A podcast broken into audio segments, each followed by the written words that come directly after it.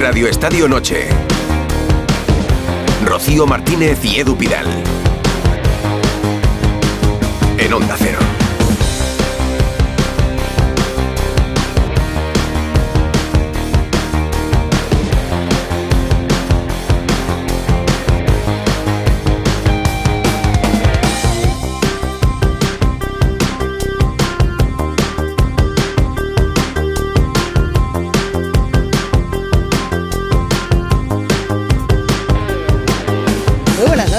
¿Qué tal, Rocío? 11 y 35, 10 y 35 en Canarias. Acaba de terminar el partido del Metropolitano con victoria del Athletic Club, pero es el partido de ida. Queda la vuelta en tres semanas en San Mamés, pero quedan 90 minutos todavía por jugarse. Y han pasado muchísimas cosas, ¿eh? Bastantes. en Gol de penalti de Berenguer, penalti anulado a ultimísima hora al Atlético de Madrid, dos ocasiones, casi casi al final del partido para el Atlético de Madrid. Pues vamos a vamos a palpar, ¿no? Cómo está el ambiente en el Metropolitano. Una primera conexión al menos con Hugo Condés y Jano Mori que nos han contado el partido en Radio Estadio. Hugo, buenas noches. Hola, ¿qué tal? Buenas noches, Edu, Rocío. Bueno, pues aquí ya se está marchando la gente, eh, decepcionada, porque evidentemente pensaba que hoy el Atlético de Madrid iba a salir con cierta ventaja, no a resolver la eliminatoria, pero sí para salir con cierta ventaja de cara al partido de vuelta. Se han encontrado lo contrario. Ha ganado el Athletic Club. Hacía más de un año que el Atlético de Madrid no perdía un partido aquí en casa y lo ha conseguido el equipo de Ernesto Valverde con ese gol de Berenguer de penalti. Bueno, sinceramente creo que igual un empate hubiera sido más justo, pero el fútbol no es justo. El fútbol es lo que es y ha ganado el Athletic Club. Eso sí, hemos visto que el partido de vuelta va a ser precioso y que lo vamos a disfrutar porque la eliminatoria todavía tiene 90 minutos, quién sabe si 120, muy chulos.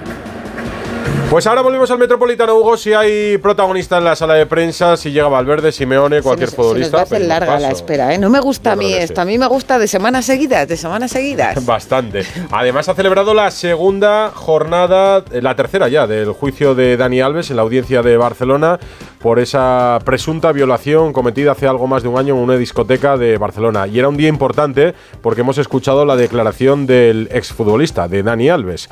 Ana Utiel, Onda Cero Barcelona, buenas noches. Buenas noches, pues mira, eh, lo que ha contado Alves, que ha declarado durante más o menos unos 25 minutos, ha sido que la denunciante y él tuvieron sexo consentido y que fue ella quien tomó la, la iniciativa. De hecho, esto es lo que él dijo en la segunda declaración que dio, no en la primera, y él ha explicado que en esa primera declaración, pues, bueno, que intentó maquillar un poco la realidad para ver si su mujer le perdonaba, eso ha dicho. Entonces, él, según su relato, eh, estuvieron la víctima y él bailando mucho, eh, perreando, ha dicho, hasta que, bueno, eh, los dos acordaron entrar al baño. Primero fue él, luego él la siguió. Allí dentro, según él, ella le practicó una felación, él, la penetró, ha remarcado que, que, eyaculó fuera, que esto contrasta con la versión de la víctima. De hecho, todo contrasta con la versión de la víctima. Alves también ha negado que hubiera cualquier tipo de violencia, ha dicho que ella no le dijo que parara, que no se quería ir, que ambos disfrutaban. Y de hecho, Alves en un momento del relato se ha puesto a llorar cuando ha contado que, se enteró por la prensa, especificado de que le, acusaban de una agresión sexual. Y también ha querido insistir en que estaba muy borracho, que es esa estrategia de, de la defensa. Y por otro lado ha dicho que solo le quedan 50.000 euros en la, en la cuenta.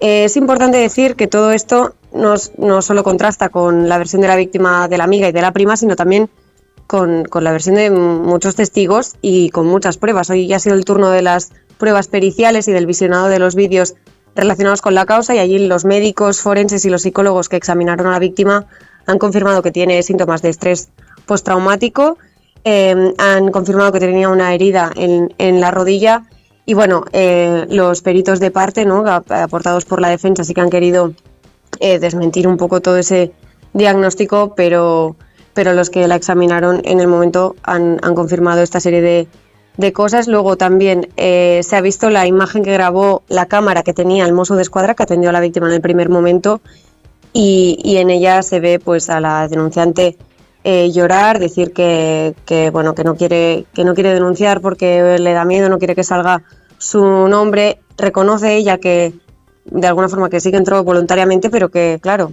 y entonces el mozo le dice, es que tú puedes, eh, puedes querer entrar y luego puedes, tienes derecho a querer salir A querer también, ¿no? Eso le deja claro.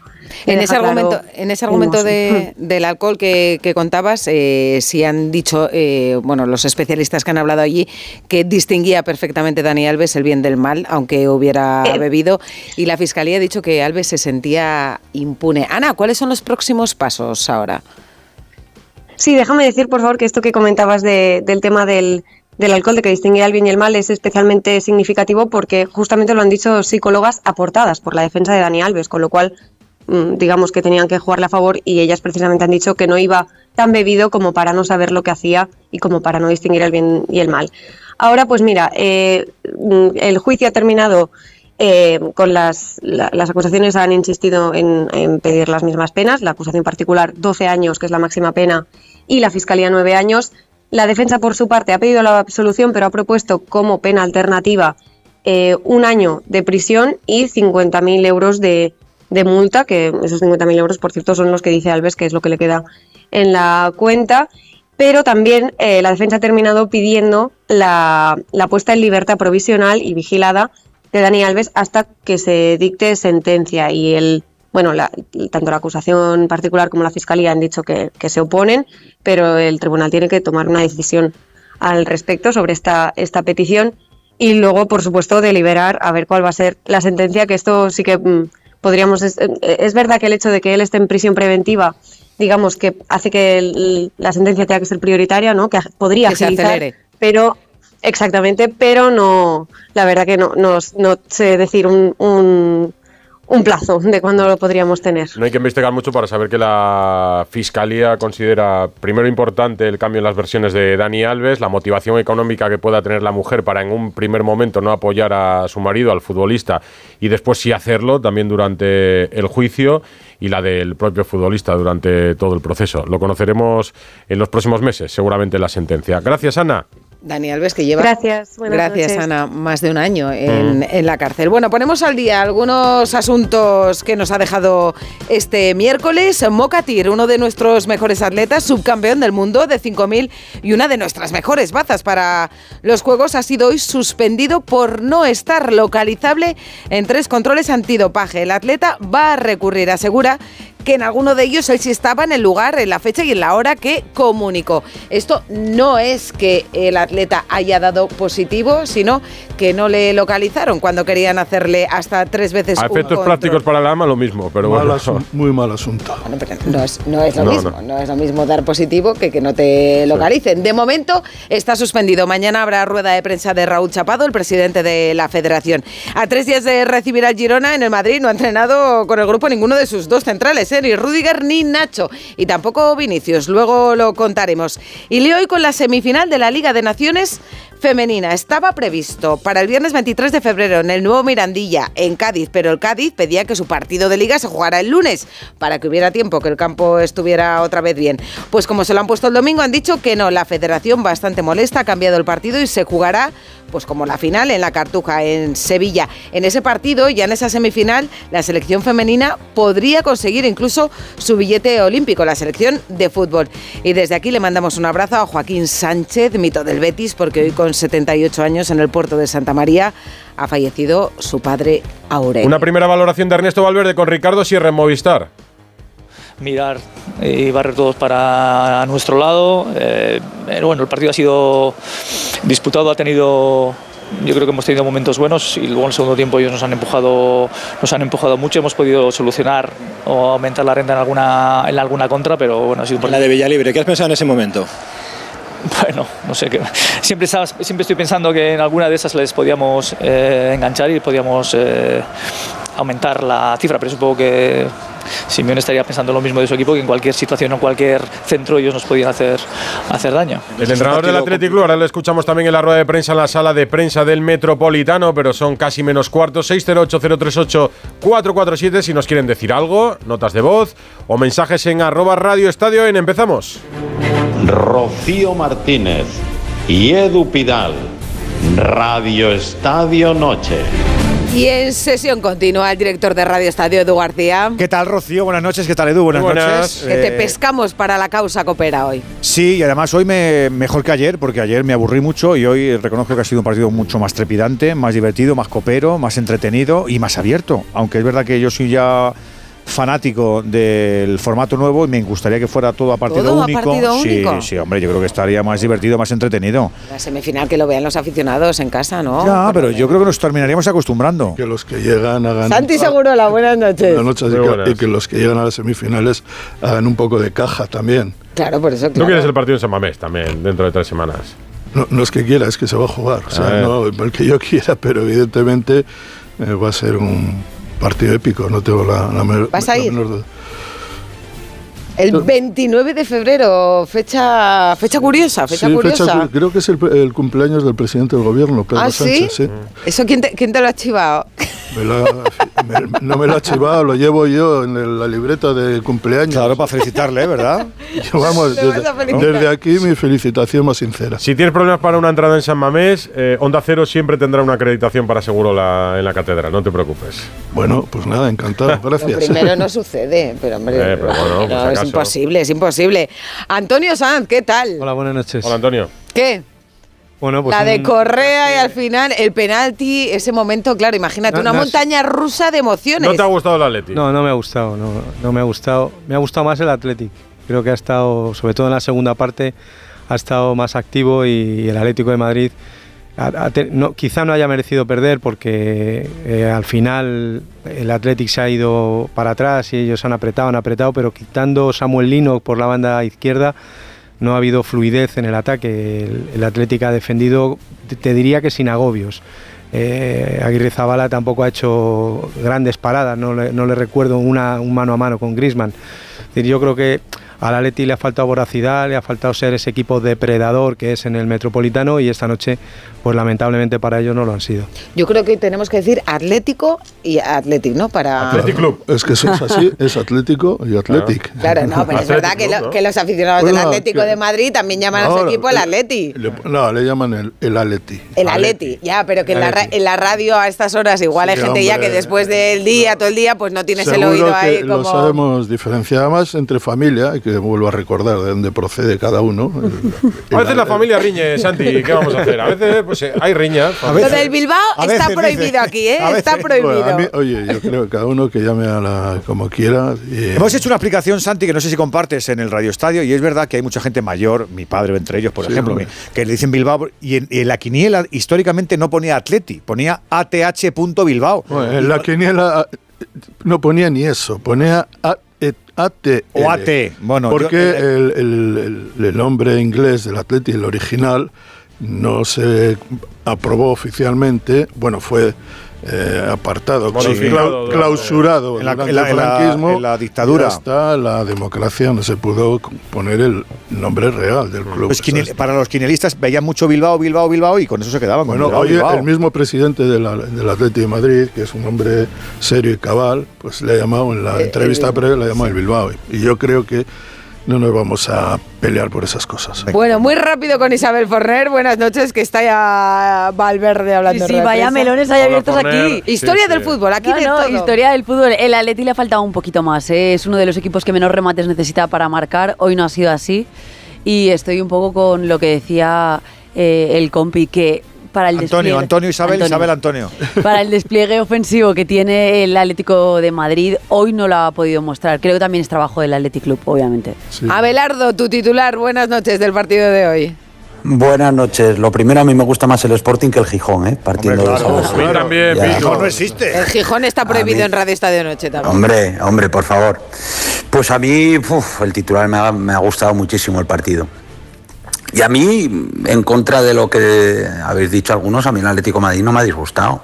Yo creo que, ha sido un equipo que ha intentado eh, apretar al Atleti, dominarle, lo que sí que es cierto que, que evidentemente el Atlético Madrid es un equipo que le cuesta trabajo eh, eh, atacar contra defensas organizadas, como en este caso el Atlético de Bilbao, que se ha encontrado con ese gol de penalti que evidentemente le ha favorecido. Sí que es verdad que el Atleti Bilbao en varias transiciones ha tenido incluso las ocasiones más claras, pero a mí el Atlético Madrid me ha gustado, me ha gustado, sobre todo el segundo tiempo creo que ha echado la presión mucho más arriba, ha robado balones en campo rival, al Atleti le, le ha costado muchas veces salir de su área, pero sí que es verdad que yo en el Atleti y, y me está maravillando este año, eh, a mí la- su pareja de centrales me está pareciendo una pareja espectacular.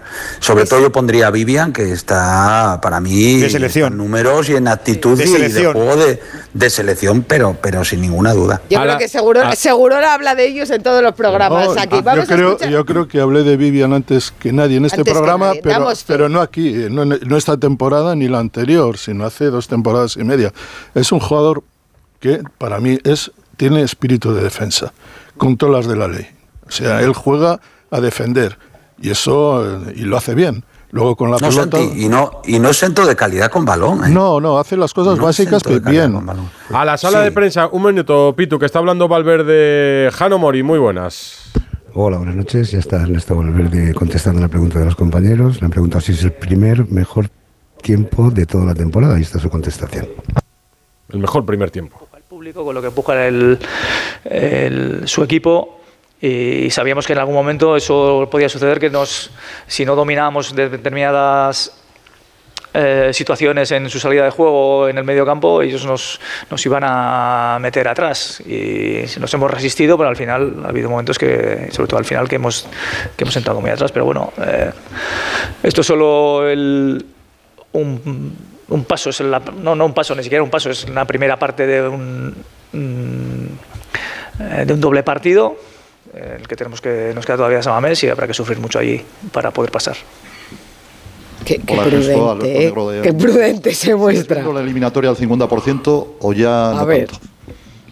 La eliminatoria absolutamente abierta, absolutamente abierta. Es verdad que hace eh, poco le hemos ganado al Atlético de Madrid en Samamés, pero hemos perdido muchas veces con el Atlético de Madrid en Samamés y una diferencia de un gol no es significativa con un equipo con la potencia y con el nivel que tiene el Atlético. O sea, esto está absolutamente abierto para cualquiera de los dos. Eh, hola, Íñigo Martínez de la cadena SER para Larguero. Eh, por eso te iba a preguntar precisamente, eh, ¿qué tipo de partido esperas? Ya ibas tú has avisado que esto iba a ser muy largo. ¿Qué tipo de partido esperas la vuelta en Saramés con todo el ambiente que, va a haber bueno, pues en Bilbao desde, ya hasta el día del partido? Gracias. Pues, hombre, pues habrá un ambiente, espero, en Samamés como el que ha habido hoy, pero a nuestro favor. Y por lo demás, sí, sé que será un ambiente con tensión, porque al final nos jugamos el, el pase y todo está, todo está por decidir.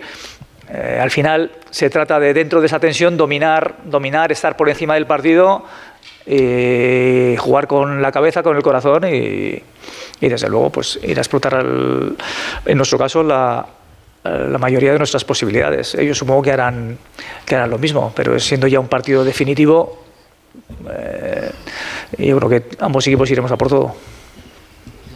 Hola, Ernesto Ramón Hernández, Radio Nacional de España para Tablero Deportivo.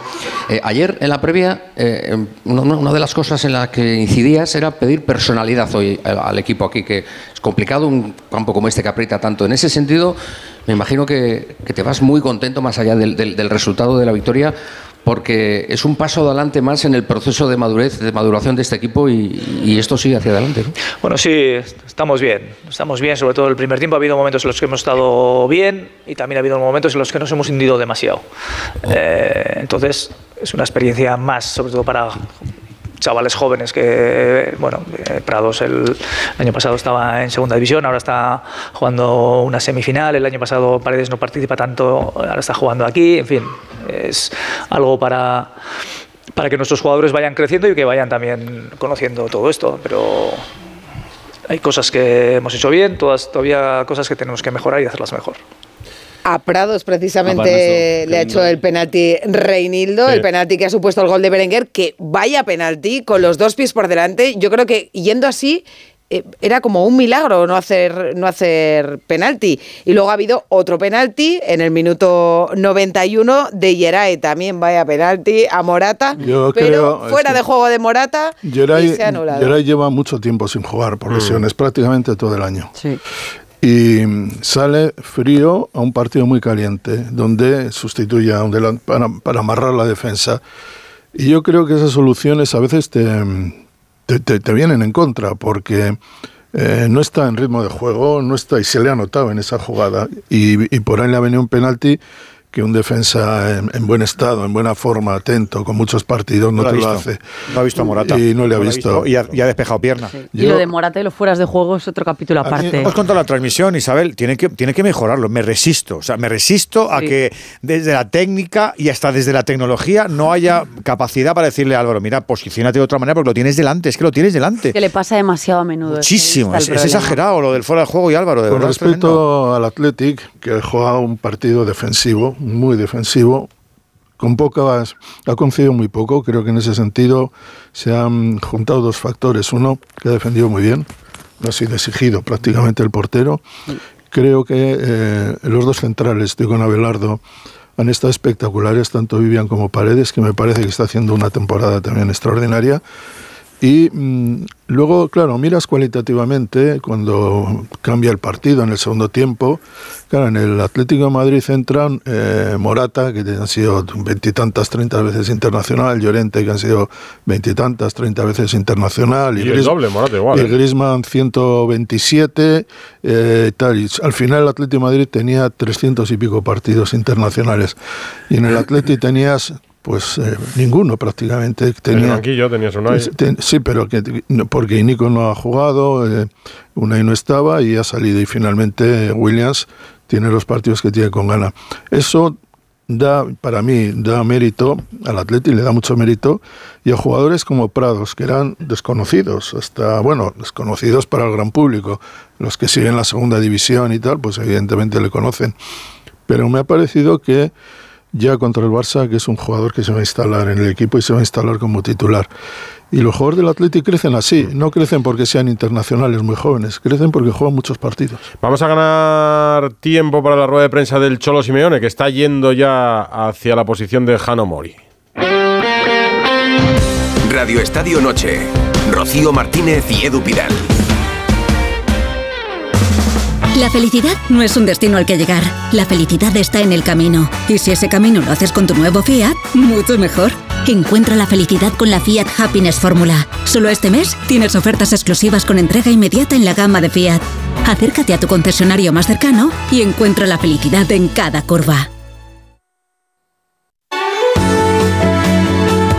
Onda Cero Madrid, 98.0 FM.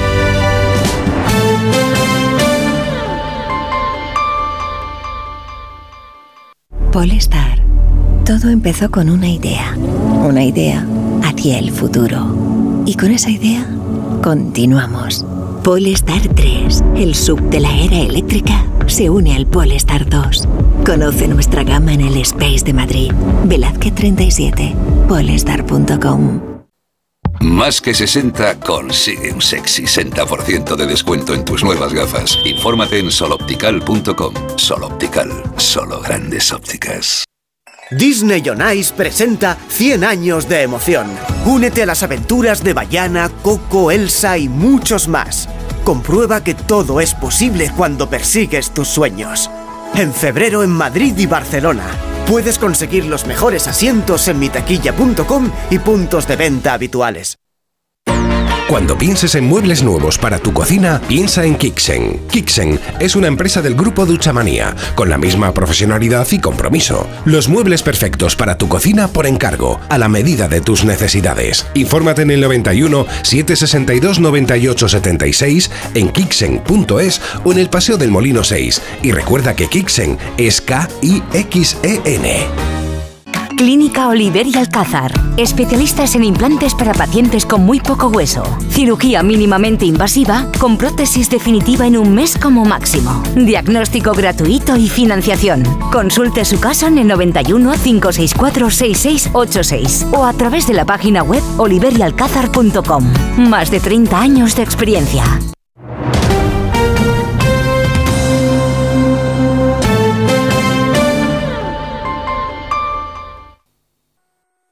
Ayer que el final de esta peli es tan bonito, cuando ella está en el coche y le ve y está a punto de abrir la puerta, pero no lo hace. Es que en la vida lo importante es saber aprovechar las oportunidades. Hay coches que solo pasan una vez. Tu Citroën C3 desde 13.200 euros financiando y con entrega inmediata. Solo por esta vez y solo este mes. Citroën. Condiciones en citroen.es. Radio Estadio Noche. Rocío Martínez y Edu Pidal. ¿Qué tal Radio Estadio? Buenas noches. Aquí en carretera, aguantando y a la vez eh, tolerando las manifestaciones de los agricultores, que son legítimas, pero bueno, a los que vamos de viaje pues nos cuesta un poco de suplicio. Considero que las eliminatorias deben ser a un partido en Copa del Rey hasta el final. O sea, lo que no puede ser es que todas las eliminatorias sean a un partido y la semifinal sea a doble partido. Es una incongruencia. Un abrazo a todos y continúo el viaje. Oye, pues buen viaje, ¿eh? Buen viaje. Que conduzca y que no apague la radio. Ana. Eso ¿qué es, que siga con nosotros. Hemos preguntado que si crees que las semifinales de Copa deberían ser también a un solo partido. El 69% opina que sí. El eh, 31% dice que no. Dicen que si una competición empieza un partido debería ser así hasta el final. Y también abogan por un sorteo puro, nada de condicionantes por los temas de la Supercopa, por los equipos de la Supercopa. Que sorteo puro desde la primera ronda. Eh, ¿Ha acabado Valverde en la sala de prensa del Metropolitano, Jano? Sí, acaba de finalizar la rueda de prensa Gustavo Valverde, como siempre prudente, mm, mesurado y se nota que es un hombre de fútbol y sabe lo que es esto. Estamos a la espera de que aparezca Diego Pablo Simeone. En el vestuario de Atleti bastante bronca porque entienden que en la segunda mitad, hombre, se han hecho méritos más que por fútbol, por coraje ¿no? y por empuje para poder empatar al menos el partido. Y vamos a ver qué es lo que tiene Bissell porque Sí, se ha sí, marchado del terreno de juego eh, cojeando. Así que en cuanto venga Simeone por aquí, os aviso. Perfecto, ahora escuchamos al entrenador del Atlético de Madrid. No ha sorprendido demasiado el equipo porque es lo que probó ayer. Sí es verdad que hasta los últimos 20 minutos no ha habido un empuje real, una presión, llegada, ocasiones o al menos acercamiento. Sí, al final ha sido, yo creo que producto de, también de que el Atlético ha dado un paso atrás.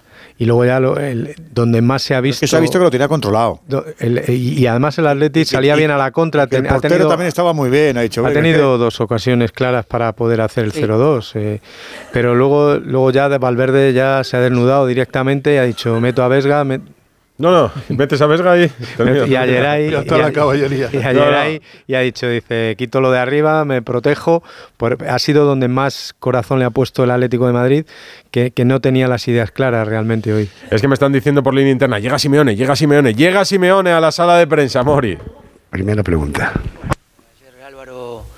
Eh, se había lastimado un poco el gemelo y estábamos con la duda de que podía tener algo. Por suerte no ha tenido nada, no tiene nada, pero siempre te queda la sensación, si ayer a la noche le había tenido un golpe, no quería arriesgar a, un del- delantero importante para nosotros con todo lo que queda de acá para, para adelante. Memphis lo venía haciendo muy bien, como muchos de ustedes reflejaban.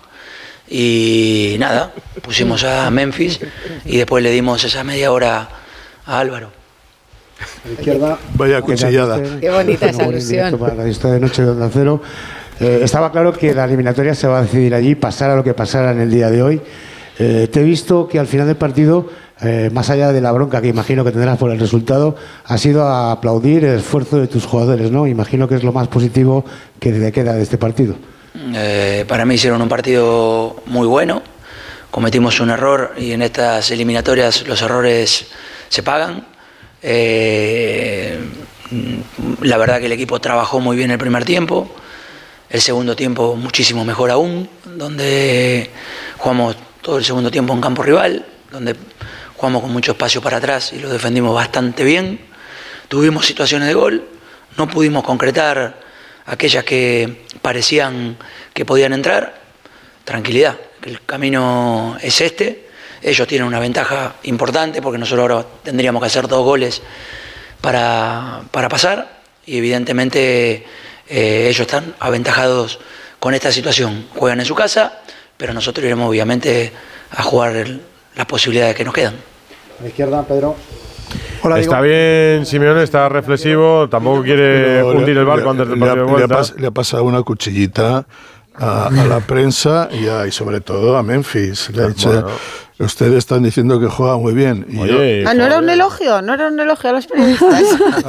yo, lo que he entendido es que Nesti estaba quemado con, de- con Memphis de. Eso significa que está un poco quemado. Si pasa facturitas es que está un poco Está un quemado. poco. A ver si sigue. Eh, Antonio Ruiz. eh, Sigue con la siguiente pregunta. La anterior, ahora nos la cuenta el Jano. Había una época en la que se ganaba sin tanto brillo como hoy, porque hoy ha hecho mucho el Atlético de Madrid para no perder el partido, para ganarlo incluso. Y estábamos hablando sobre eso, ¿no? De esa contundencia de la que tú hablas siempre.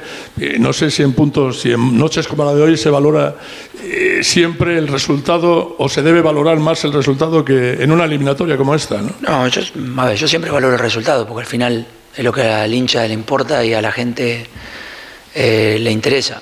Pero bueno, venimos eh, en una temporada Baño y masaje. muy buena y evidentemente puede pasar que en un partido no hayamos tenido esa precisión que hemos tenido en otros momentos. Nada, hay que seguir en el mismo camino, hay que seguir generando situaciones como las generamos, porque el equipo, sobre todo en el segundo tiempo, tuvo dos o tres importantes para poder empatar el partido y es el camino a seguir.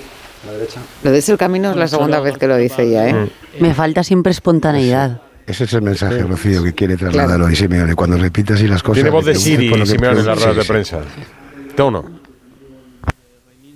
¿Lo achacás más a la concentración o a la parte futbolística de intentar salir jugando, de buscar maneras para salir limpio, que, que eso lle- lleva a esos errores? No, lo que le dije en el entretiempo es que mientras estábamos ordenados, el equipo generó juego, hundió al rival y le mostrábamos imágenes que mientras el equipo funcionó ordenadamente, atacaba bien. Cuando perdimos un poco el, orden y buscamos individualmente querer resolver más situaciones, no estuvimos tan eh, finos de cara a jugar el primer tiempo. El segundo tiempo pasó todo lo que pasó en la etapa que estuvimos ordenados. El equipo sostuvo el ataque, el equipo atacó continuamente, generó jugadas importantes ofensivamente eh, y nada, obviamente queda abierta esta opción ante un partido importante que nos tocará hacer en la cancha del Bilbao. ¡Oh, ha dicho Bilbao! Lo ha vuelto a de- decir. Es que lo tiene grabado. 29 No, no, de eso no se febrero. le- eso que no es se le escapa- no se le escapa, Te ¿eh? digo yo, Jueves, te digo yo que, te- Sí, se le que escapa, lo de. Bilbao lo dice sin mala intención. lo sé. Te lo digo yo. Yo le conozco hace muchos años. Antonio, Y siempre le ha llamado Bilbao. Siempre. Antonio, Antonio, eh, lo explicábamos antes con Edu, en 13 años siempre se ha, se ha referido a este equipo como el Bilbao. Yo, yo ahora que le conozco a Diego dicho- hace 20 años y, Pero y lleva puede- 20 años Ya, llamando pero que- Bilbao al Pero Atlético. que, tiene, pero que tiene 20 años para aprender que se llama Athletic Lo Club. tienes ahí metido, Edu, yo también lo. Sinceramente creo que no es para tanto el asunto. Pero voy a decir una cosa, ahora que sabe que le molesta, Más. ya verás cómo lo va a decir siempre. Claro. No, va a, hacer, va a hacer como ayer, que se la ha escapado ahora, pero va a decir el rival, va a no meter la gamba. Pero lo tiene ahí, lo tiene porque lo ha llamado toda la vida. No, no hay ningún tipo de ánimo de, de- de herir, de verdad. Que, que- que tiene edad para aprender, pues efectivamente, pero es que se le escapa porque lo ha llamado toda la vida igual. A ver, es una tontería, pero yo cuando fui al norte me dijeron es Xavi y no Xavi. Bueno, y lo pues- aprendí. Pues seguramente, aprendí. pero hay mi- miles de compañeros tuyos y míos que no saben decir Xavi y Xavi y saben y lo mezclan. Sí, pero bueno, la vida es evolucionar y aprender. Efectivamente. Que no, que no lo discuto, o sea, yo, yo- a mí me gustaría que lo hicieran, lo digo de corazón. ¿eh? Yo- y es más, mira, que aquí está se- seguro, la- hay muchos narradores en Madrid que dicen Athletic Club. En Bilbao nadie llama Atleti, Athletic Club, es el Atleti. No dicen Athletic Bueno, Club, dicen y aquí decimos Athletic Club. Yo Club, creo- creo que la, es- la, la, la. Eso canta. pero solamente- que- solamente creo para que eso. es el menor de los problemas que hay ahora, Total. teniendo en cuenta esta eliminatoria que es fantástica, porque además son dos equipos que tienen relaciones especiales, no siempre buenas. Es la segunda vez que lo destacas. Me gusta que lleves Sí, sí. toda la hermandad, seguro la. No, no, digo, he dicho, entre que, los dos. he dicho que no siempre buenas. No siempre bueno. No, no, pero, que, pero, pero el titular es la hermandad. No, no es la Ah. hermandad, digamos, son dos superclásicos de- del fútbol español con estilos muy diferentes tradicionalmente y creo que... Pero el día 29 va a si haber decibelios, ¿eh? eh, si hay un partido eh, a la vista de, de cómo está la Copa, no puede haber nada mejor que un Athletic, Athletic de Madrid, porque siempre ha sido así.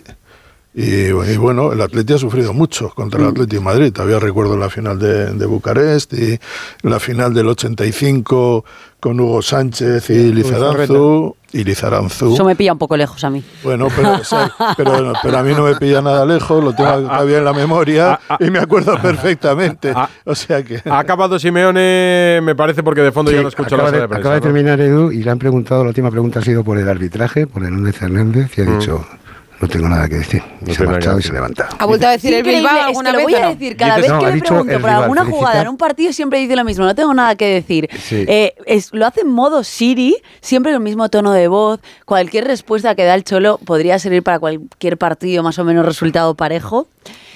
Y me sorprende mucho porque son muy cortas las ruedas de prensa del Cholo Simeone siempre Mm. y preguntas light. ¿Te, aburren las ruedas de prensa post partido del Cholo? Post partido no te. O sea, no voy a venir aquí de que me las veo todas, que es mentira. Pero cuando me preparo los partidos del Atlético de Madrid, sí que me veo todas las previas, las de previa, y siempre piensas que duran cuatro minutos y en cuatro minutos prácticamente no se ha dicho nada. Porque normalmente quiere lanzar un mensaje y en cuanto lo lanza. Se ríe, ¿verdad? Se ríe ah, Abelardo. Hombre, hace que poco, tengo razón. Eh, hace, hace unos días, la verdad que tuvo una rueda de prensa bastante sonada, eh, cuando la de los 40 yo. Horas. ¿O no? ¿De qué te ríes, Abelardo? Alguna enganchada no, no, tenía no. con los periodistas creo, del Pitu también, ver, ¿eh? Bueno, es que ya le recuerdo. El Cholo, el Cholo siempre ha sido así en las ruedas de prensa. Yo creo que. Yo creo que es un entrenador que no le gustan las ruedas de prensa. Se las quita se de. Si pudiese, no las haría, igual que las entrevistas previas. Se le nota y entonces yo creo que lo hablaba todo en el campo. Hoy eh, yo creo que bueno, que ha explicado lo del descanso, que enseñaron imágenes. Ha explicado más que otras veces, ¿eh? que enseñaron imágenes al equipo, de que cada vez que estamos organizados tanto en defensa como en ataque, pues le hacían daño al Atleti. Bueno, eh, hoy ha explicado por lo menos algo que muchas veces sí que es verdad que lo escucho y, y no, no comenta nada. Pero bueno, yo Pero creo eso, que, eh, Abelardo, eso es, que un, Abelardo, eso muy es, un, bueno. es un arte también. ¿eh? Un día lo es- Quiero Hombre, decir, claro. Porque hemos hablado de Xavi, que yo creo que ha pecado de inexperiencia en las conferencias de prensa. Y en cambio, claro, cuando ves a gente ya muy baqueteada, como Simeone, pues los eh, O Ancelotti, o o- Zidane, o Zidane, No, el, pro- o el propio Valverde. El propio Valverde. Eh, Y es que además Simeone hasta hace dos tres años tenía jefe de prensa un- particular un día- para preparar las cosas. un día- A ver, tiene, es que yo a Ancelotti no le pondría el mismo saco, me parece mucho más Mira, que improvisa, un que, día- que- que no lo tiene todo tan Un- planificado, Un, es día, un día, cinco días, me parece que de la final de la Champions en Lisboa, entrevistamos a Simeone en el banquillo del Vicente Calderón a la medianoche, como hoy. Y era una conversación que daba gusto escucharla. Y le digo, mister, es que vamos a las ruedas de prensa y nos mete unos cortes de vez en cuando. Digo, y aquí se explaya y dice, si es que esto es una conversación que me encanta, me que encanta Simeone hablar. es que y Simeone en la sobremesa es Simeone es- conversador. Es que en la, en la sobremesa Simeone es buenísimo. En Sí. la sala de prensa dice, es que os veo y uno me va a preguntar por el árbitro, el otro por el- lo que dije el otro día, el otro por la jugada de no sé qué, el otro... Y, y lo que quiero es salir cuanto antes, porque lo que quiero es... pillar. Él a las ruedas de prensa sale con el chaleco antibalas. Vamos a pillar. A ver cómo sale Coque la Bueno, sala de chale- prensa. chaleco antibalas, pero nadie le dispara. ¿eh? A ver cómo sale Coque en la sala de prensa del Metropolitano. Coque Resurrección es el capitán del Atlético de Madrid. Sala de prensa del Metropolitano. ¿Lo escuchamos? ¿Hay silencio? Ay, ay, ay. Están haciendo una pregunta. Ah, es que no escucho la pregunta. Nosotros hicimos una petición, no nos la qui- quisieron conceder y no hay que poner excusas, ¿no? Yo creo que hemos sido mejores en los 90 minutos, incluso teniendo dos días menos de descanso y no hay más que decir, ¿no? Yo creo que, que es, es lo que hay, sabemos cómo funciona esto y, y a seguir trabajando. Cuando nos, toque jugar eh, intentaremos llevarlo de la mejor forma posible, el míster intentará hacer las rotaciones que tengan que hacer para que el equipo esté lo más fresco posible para llegar a los partidos y, y como ha venido haciendo, ¿no? Para, para sacar el mejor rendimiento a todos y el mejor rendimiento al equipo. Antonio, Por el descanso le preguntaban y la diferencia de horas entre Las un partido y otro para el 48 Athletic Club y el Atlético de Madrid. Da la impresión de que últimamente el equipo este año eh, Alex comete muchos más errores no forzados que acaba pagando muy caro, ¿no? Como la jugada hoy de. ¿Qué has dicho, Hugo? ¿Viene? Eh, se ha Dilo, en segunda, Alex Berenguer, el futbolista que ha marcado un gol, el gol que de momento marca la eliminatoria. Escuchamos. Ah, venga, Berenguer. con la pelota y, y habéis, os habéis gustado en el primer tiempo, en el segundo un poco peor, eh, habéis sufrido un poquito más.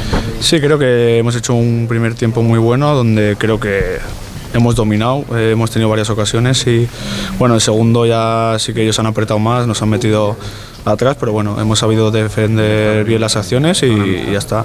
Hoy nos vamos con una victoria muy, muy importante y nos la jugaremos en ese mes. ¿Cómo ha sido, Alex, el momento de lanzar el penalti ahí esperando? ¿Tenías claro que ibas a ser tú? ¿Por dónde lo ibas a tirar? ¿Cómo ha sido ese momento de tensión?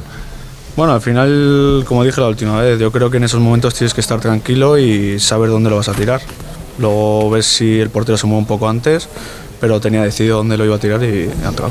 Bueno, en la segunda parte la capacidad de sufrimiento de del equipo... Ha eh, metido los siete penaltis que ha tirado esta temporada. Pues no, el año, el año pasado no le, no le fue igual, ¿eh? Hubo bastantes errores. Que quien juegue, quien juegue, estamos todos enchufados y hemos sabido sufrir. Y bueno, pues eso, todo el segundo tiempo hemos estado defendiendo, pero hemos conseguido que no nos metieran gol. Se ha notado muchísimo la tensión, ¿no? Por lo que había en el juego, cada balón, cada acción, cada decisión del árbitro, habéis estado muy metidos todos. Sí, bueno, al final es una semifinal de Copa, ¿no? Y quieras o no, pues hay tensión. Y, pero bueno, yo creo que lo importante era sacar un buen resultado, lo hemos hecho y nos lo jugaremos en San Mamés. eh, ¿Os veis favoritos ahora con este 0 a 1 o crees que la eliminatoria sigue 50-50?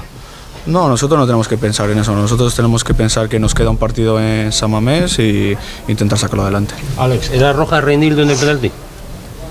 Todavía no he visto, no he visto la acción, pero bueno, sí que es verdad que va con las planchas por delante, pero bueno, al final esas son cosas que tienen que decidir los árbitros y yo no me puedo meter. Has dicho una cosa, Alex, de, de lo de que da igual en este equipo quién juegue esta temporada, y es verdad, porque hay muchos cambios. Se ha hablado mucho antes del partido de, de, de Nico Williams, y al final su sustituto ha sido tú. Eh, lo que son las cosas, sales tú y encima metes. sí, oye, pues por suerte me está tocando entrar en partidos importantes y bueno, pues eh, estoy con, con gol, eh, acertado y pues bueno, oye, pues eh, eso es bueno para el equipo porque al final tener más gente competitiva en el equipo pues hace mejor al equipo. Cara de felicidad de Alex Berenguer, el autor del gol en esa eliminatoria. Te digo, Edu, que nos cuentan que va a salir también el portero. No sé si quieres escucharle con ese debate que tenéis sobre si tiene que jugar la final de Zabala, Copa. Si tiene o no, bueno, la va si la juega el Atleti la va a jugar seguro. Eso ya nos queda claro. Si es el titular hoy en el Metropolitano, No. en la vuelta lo será y en la final lo será.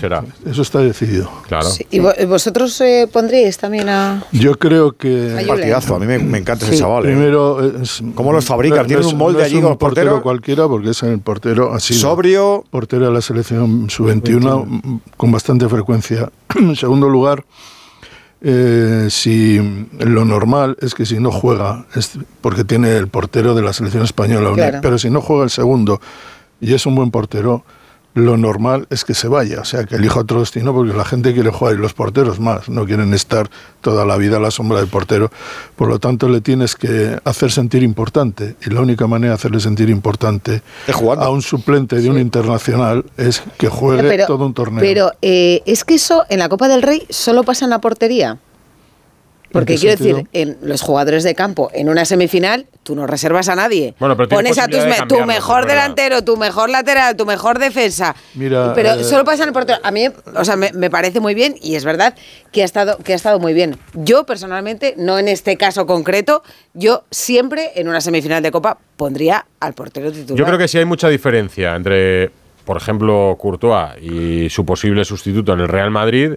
Hay tanta diferencia que tiene que jugar Courtois. Yo creo que Julen Aguirre Zabala es un portero con muchísimo futuro. Yo creo que si y hay, y hay una menos peldaños de diferencia como Unai Simón. Nadie ¿eh? duda de Julen, pero yo estoy con Rocío. Yo creo que en la final la tienen que jugar los mejores. Mm. Perdóname, Antonio, que precisamente está por aquí el guardameta del Athletic. A ver. Felicítale eh, de mi parte. Un trabajo enorme para sacar un buen resultado, creo que lo hemos hecho y hemos sacado también el resultado. Contento también por ma- poder mantener la portería. Dile, cero dile, Hugo, si sabe si va a jugar antes de cada partido, si ya sabe que va a jugar toda la Copa. que tendremos que hacer otro, otro esfuerzo muy grande para, para poder estar en la final. Muy seguro arriba, ¿no? Se te ha visto en los balones aéreos, sobre todo muy seguro. Bueno, eh, la segunda parte es verdad que nos han apretado mucho, nos han encerrado un poco en, nuestro campo, con el resultado era, normal que ellos se volcaran y al final pues eh, ha habido muchos centros y, bueno, yo lo único que he intentado es ayudar al equipo en esos, en esos centros y en todas las acciones que pasaban por el área y, y contento, como te digo, por poder dejar también la portería cero. En este campo hace falta personalidad. Eh, se te ha escapado un balón que ha salvado paredes, pero mm, ni mucho menos te ha afectado, sino que te has venido arriba incluso, ¿no? Bueno, sí, es verdad que he tenido ese error grave en la, en la primera mitad que nos ha podido costar un gol. Eh, por suerte estaba cerca eh, Paredes, ya, ya se lo he agradecido y se lo volveré a, a agradecer. Y, pero bueno, al final es la vida del portero. eh, creo que tenemos que estar concentrados los, los 90 minutos del partido y contento por, sobre todo en esa segunda mitad, poder ayudar al equipo. ¿Ha sido en el tiempo que llevas en el primer equipo el examen más importante que, que has sufrido en, en un- en un terreno de juego?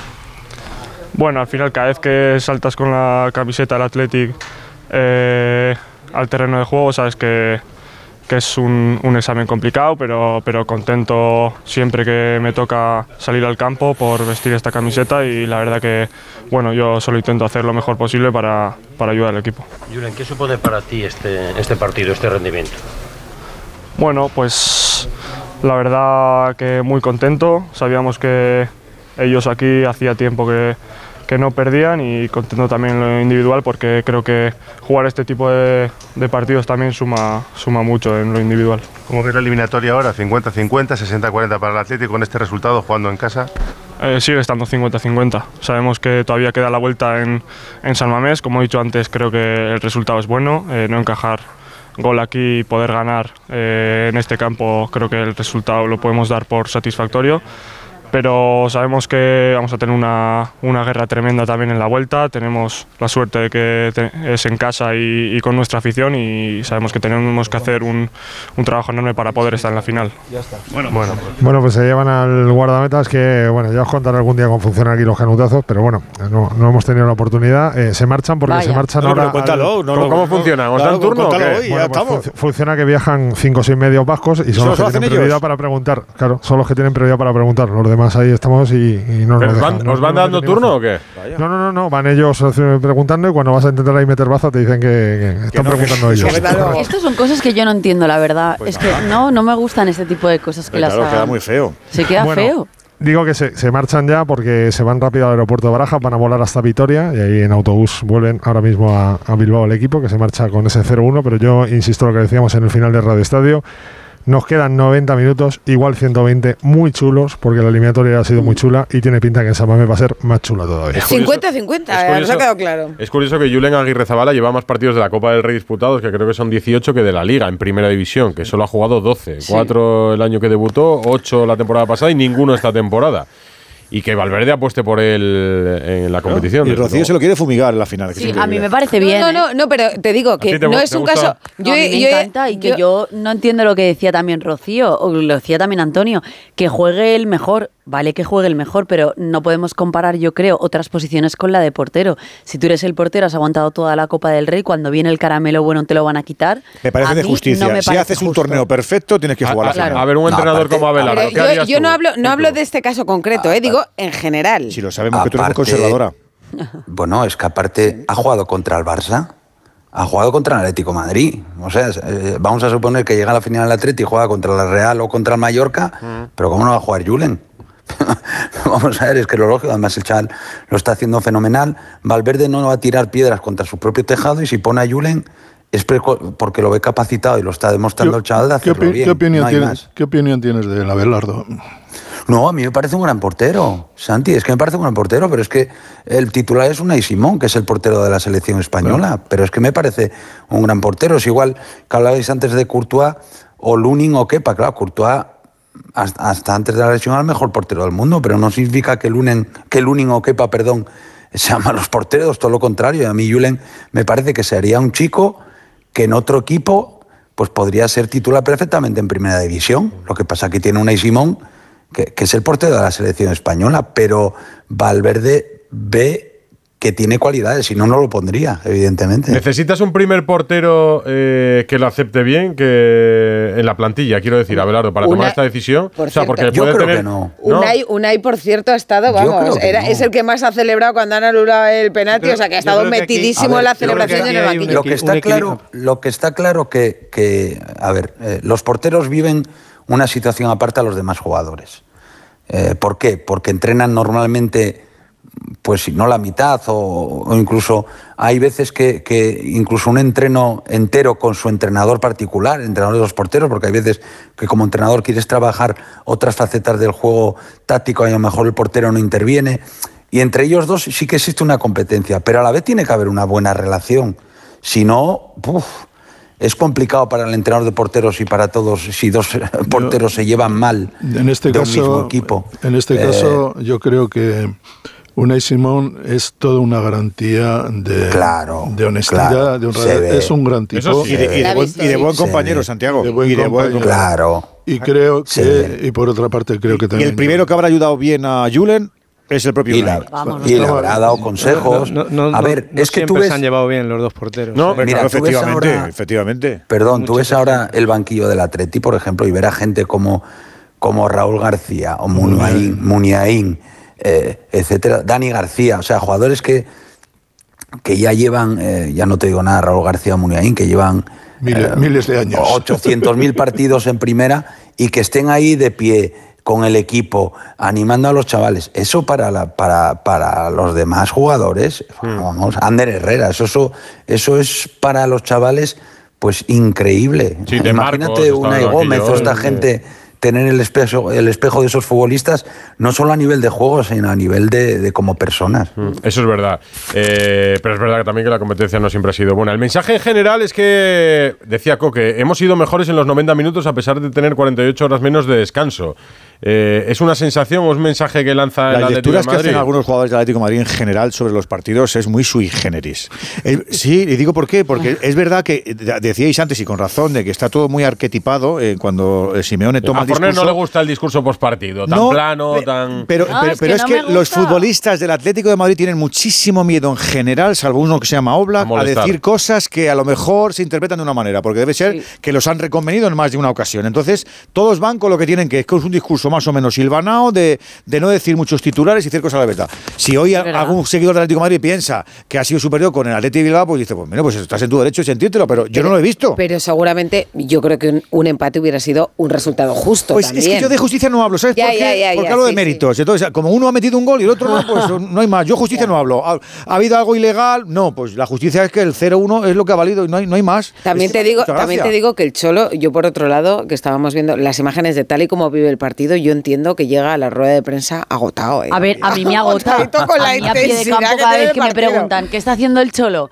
A mí me, me estresa verlo. Siempre me hace agota, algo, ¿verdad? Porque muchas veces Y digo eso que, que tú- está a punto y- y eso de que que, tú le pasen el balón y, Y eso que tú de tranquila tienes esto, Y yo no Forner, tengo ¿eh? nada de tranquila, pero es verdad que en la banda le veo típico, así que se levanta como.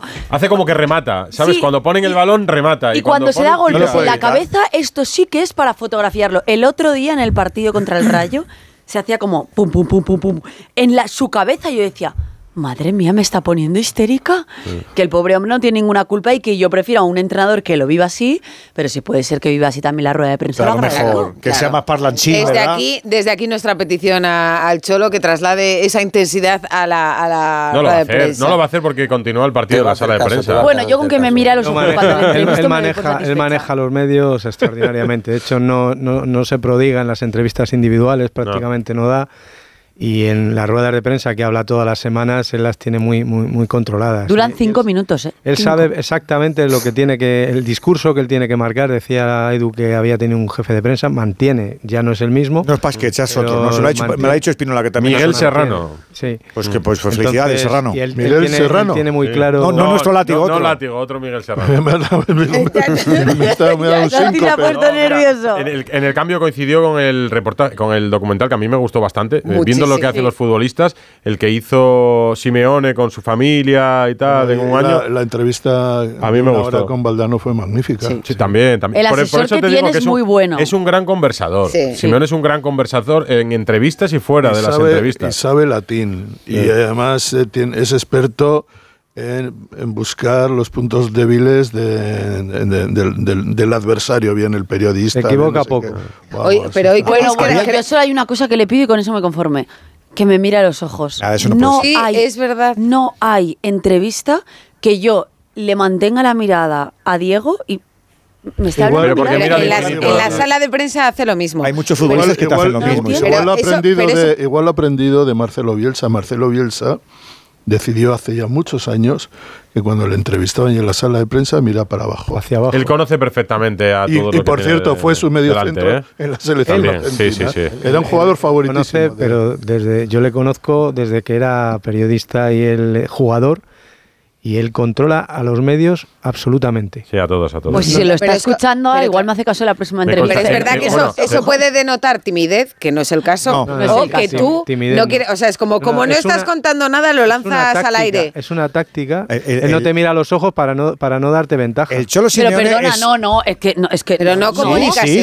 Sí, sí, Déjame decir una cosa. Dejo, eh, cuando tú te estás comunicando con una persona, le tienes que mirar a los ojos. No te digo que no te digo que sea Está este, mal. no te digo es de mala educación no mirar a una persona cuando está entrevistando. Isabel, no te he dicho que esté bien hecho o mal hecho, te he dicho que su táctica es esa, él no te quiere dar La de muchos futbolistas, Isabel. No, es que yo la próxima pregunta se la haré mirando a los pies. A, que, muchos futbolistas tampoco te miran a los ojos. Pero no, no solo del Cholo, o sea, no quiero ponerlo a él como ejemplo. Lo hace mucha gente, yo creo. Gente que tiene inseguridad y gente que tiene. Quiero pensar que no es, inseguridad, es, falta de conocimiento del medio. Para ellos no es mala educación. En el Cholo es algo buscado para. Esta conversación que tú estás teniendo ahora con mirarte a los ojos la he tenido yo con un, tal, con un, tal Oye, Sergio que yo he trabajado con el Cholo, sí, que sí. no porque, me... Porque, sí, o sea, porque que yo le decía... Estrategia por ahí dura, dice. Claro. Le decía a Sergio Busquets... Pues qué estrategia, porque le hace quedar mal. Le decía a Sergio Busquets, mira, eh, cometéis un error cuando a la, a la periodista o al periodista no le miráis a los ojos, porque tú, al periodista, le miras a los ojos y le llamas por su nombre, y de las 12 preguntas cabronas que te quiere hacer, 6 se las dejan en la buchaca. Yo no le pido ni que me llame por mi nombre. Por cierto, sí, sí, ahora, ahora, que caso, nombras a, ahora que nombras a Busquets, eh,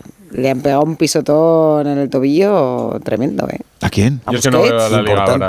Sí, pobre. Sí, sí, no, no, hablamos, de Busquets en el de Inter Sergio. de Miami. Sí. Sergio Busquets, sí. Qué, Busquets. No, no, es Rocío, No, no, ha estado por bueno, Hong Kong, ha estado jugando… Lo, lo de no, no, pero que le han dado un pisotón. Yo recuerdo un, un abrazo a Busquets desde aquí. Y a Sancet le ha dado Griezmann un pisotón, que bastante más que un pisotón, y se ha ido sin tarjeta. Bueno, y a Mbappé, ya que hablamos de pisotones también. ¿eh? Recuerdo un partido en Eibar del Atlético de Madrid, ahora que habláis de los medios, me llamaba menos la atención pues cuando coincidía con Abelardo, en una ciudad como Gijón te ves más o en una ciudad más pequeña. En un partido en Eibar del Atlético de Madrid salíamos y había pasado una cosa en antena en el Radio Estadio y tal, un enganchón y tal. Y de la que salimos, dice. Un enganchón en el Radio Estadio imposible. Y en el autobús del Atlético de Madrid que estaba allí, dice, vaya palo que te acaban de dar y tal. Y tenían la radio puesta en el autobús del Atlético que me sorprendió que el Atlético de Madrid escuchara radio post partido. hay días que se escuchaba y hay otros días que no se escuchaba, por lo menos en mi época. Pero sí, y, lo Cuando tiene se no se escuchaba, ¿no? Cómo?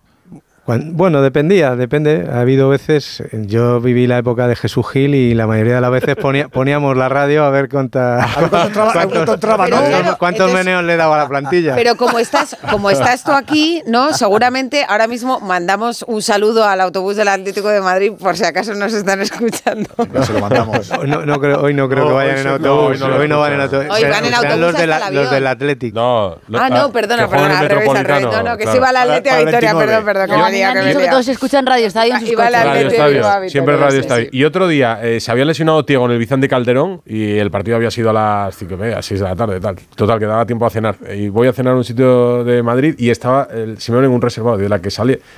Por una pregunta también en la sala de prensa te, dice algo al oído, o sea que el, el mensaje, el medio, el entorno. Sí, lo domina. Absolutamente. Lo domina. Bueno, iba a decir que eh, el Cholo Simeone forma parte de esa cohorte de entrenadores que no les hace mucha gracia hablar de fútbol con los periodistas porque no los consideran como tal. Interlocutores válidos. No pasa nada y lo asumimos. Y dos, es una o persona. Sea, es como Florentino Pérez. Pues seguramente. Pues Florentino Pérez y, a los periodistas. Y, luego, y luego sabe perfectamente que ser insincero, que es una palabra que ya no se usa mucho, ser insincero, pues está bien. Que te voy a contar a ti mi verdad de lo que he visto en el partido, no, te doy a ti eh, lo básico. Una... Porque ellos no nos hablan a nosotros, hablan a través de pero, pero ya a sus lo aficionados pero, pero que ya lo saber de. Pero ya lo ¿Esto saben, cómo lo ves, hombre, Abelardo? Lo, lo que, no es, de, de, de, que no sepamos de fútbol, pero estemos aquí dándole a la lengua una hora después de que acabe el... ¿Cómo lo ves? También estás en esa corte, Pitu. Las veces que lo habrá pensado. No, no. A ver, es una realidad que puede haber periodistas que no sepan de fútbol. Es que. Ya yo sé, un porcentaje. tampoco yo sé escribir, artículos. O sea, eso. Danos un porcentaje. No, a ver, yo creo. A ver, yo, yo te lo digo como entrenador. Mm, a ver, sí que es verdad que. Hay que pensar también después de un partido, cómo te ha salido el partido. Eh, a ver, el entrenador vive una tensión muy importante. ¿eh? La intensidad con la con el que vive el entrenador un partido es mucho mayor que la de un jugador. ¿Por qué? Pues porque, primero, desde el banquillo, la verdad es que se ve poco. Te lo digo de verdad. O sea, yo soy de los que pienso que los entrenadores tendrían pues que como estar arriba. O, sí.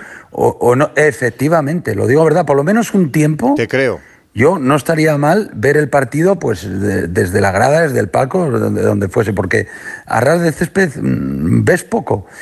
Y segundo, eh, sí que es verdad que acumulas tanta tensión que al final del partido, y dependiendo encima, si pierdes, pues lo que menos te apetece es, no por, porque sea la prensa, es hablar con nadie. O sea, a lo mejor te, eh, te apetece analizar el partido con tu cuerpo técnico en caliente y decir, bueno, a ver qué hicimos mal, qué hicimos bien. Pero es el business, ellos viven de sobra. eso. Y después hay entrenadores que les encanta hablar en la prensa y hay otros entrenadores que no, pues, por- porque es así, porque cada persona...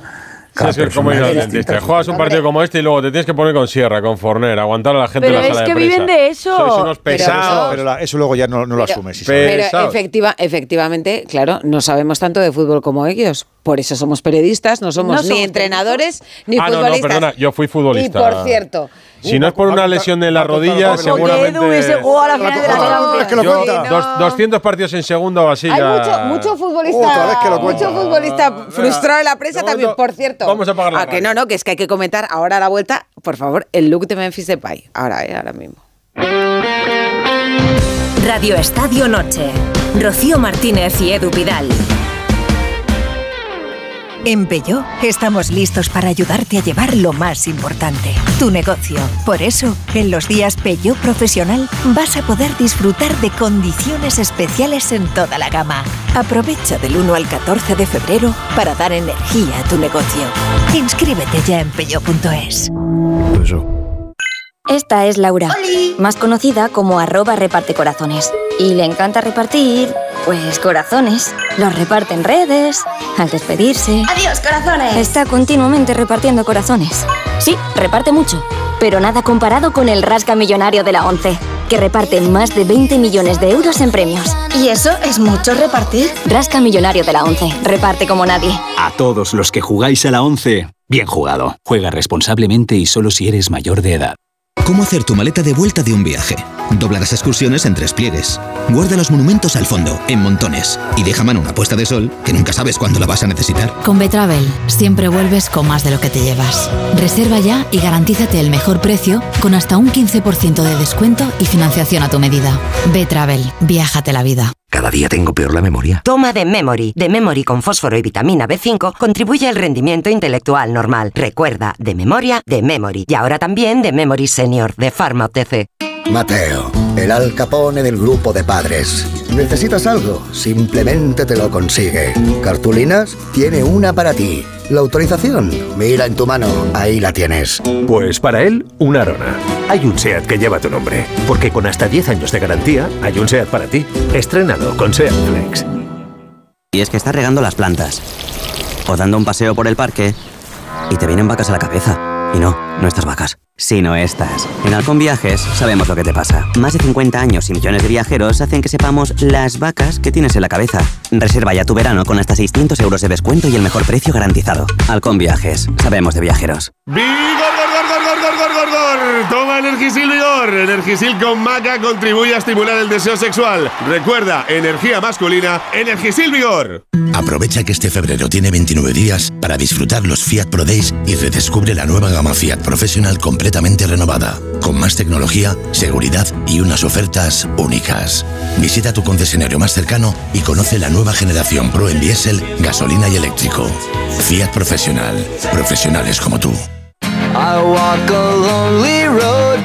Radio Estadio Noche. Rocío Martínez y Edu Pidal. Eh, buenas noches. Para Andújar, para Andújar Oliver, esta pregunta. Si para hacer gol tiene que pasar todo el balón dentro de la, por- dentro de la línea blanca de la portería, ¿por qué para hacer penalti estando en la raya es penalti? Ana Rodríguez. Pues nada, no está Andújar, eh, pero le trasladaremos esta pregunta de nuestro A veces no se oyente. escucha el bueno de Juan, ¿eh? Evidentemente, pero que, que, no, que no Sí. nos puede, que no nos puede Claro. consi- ¿Y contestar tiene ahora mismo. ¿Tiene buena consideración hacia nosotros? La verdad es que no, pero No. te escucha. A ver Solo de. Segurola. Bueno, ¿Sabes? pero es mutua, ¿eh? o sea que no. ¿Sabes, ¿Sabes que hoy alguien se ha referido a Edu y a mí? Edu me prohibía decirlo, pero bueno, como Pinipo. Ah, no, no. Muy de nuestra época, el pinipón. Pinipón. Pinipón. Bueno, que no hay debate la con esta pregunta, ¿eh? El 71% de nuestros oyentes creen que la Copa, las semifinales, se deberían jugar también a un partido, que basta ya de esta doble partido de ida y vuelta. Habrá que preguntárselo a los futuros candidatos a la presidencia de la española si quieren cambiar el formato o no. Precandidatos. La yo de Copa mola, pero a un Yo partido. añadiría que, que tendría que ser en campo neutral. ¿La final? Las semifinales. Ah, las semifinales. Un, un sábado un una semifinal, campo neutral. El domingo la otra semifinal en campo Pues neutral. una pena, porque si llegas a salir complicando adelante mucho el esto, proyecto Antonio. este que tenía Rubiales me, de un... gusta más, el porque los viajes estos En la. Cartuja, que se lleva mucho. el proyecto nacional que tenía de un estadio en Torrejón de Ardoz, pues mira, El Wembley de Nacional, Ardoz, claro, ahí. El Wembley español de... Así se hace en Inglaterra, ¿eh? No, no ya, ya, ya. Yo voy, voy contracorriente hoy. Yo a doble partido la semifinal para que todas las aficiones puedan disfrutar, que luego la gente no pu- puede irse de viaje, no puede cogerse días libres, no puede pagar un hotel, en fin. Una pena. Tiene pinta que esto no lo vamos a Eso para la final. Nos hemos dejado algo en el Metropolitano, Jano Hugo. Bueno, pues eh, básicamente que. ¿Os conoce el Cholo o no, Hugo? Sí. ¿Tú sí. qué crees? Nos mira y nos contesta, normalmente, tanto a Jano como a mí. Yo tenía- no, un triunfo. No, no, yo tenía una. Eso es muy gracioso. Yo tenía una competición con mi compañero y buen amigo Javier Amaro cuando llegó el Cholo Simeone. e intentábamos que nos contestara con monosílabos. Entonces le hacíamos preguntas para que el tío nos dijera sí, no. Y al final, eh, como ya nos conoció, dejó de contestarnos y ya la competición pues tuvo que terminar. Pero es verdad que al principio lo intentábamos, teníamos esa, ten- teníamos esa curiosidad. Pero cuando el Cholo ya te conoce, ya te suele re- no te suele responder con monosílabos. Oye, de todas el- maneras, eh, perdón, Dale, dale, sí, dale, eh, dale, algo sí. tendrá el Cholo cuando le estamos hablando de él media hora, ¿no? Eh, a ver. Lo eh, tiene cuando- todo, Jano. El Cholo Lo ha tiene cambiado todo. mucho. Ha cambiado Eso- mucho. Mira, eso- eh, eso- Antonio, Antonio Sanz lo le conoce hace muchos años. Yo le conozco desde el año 94, cuando era jugador.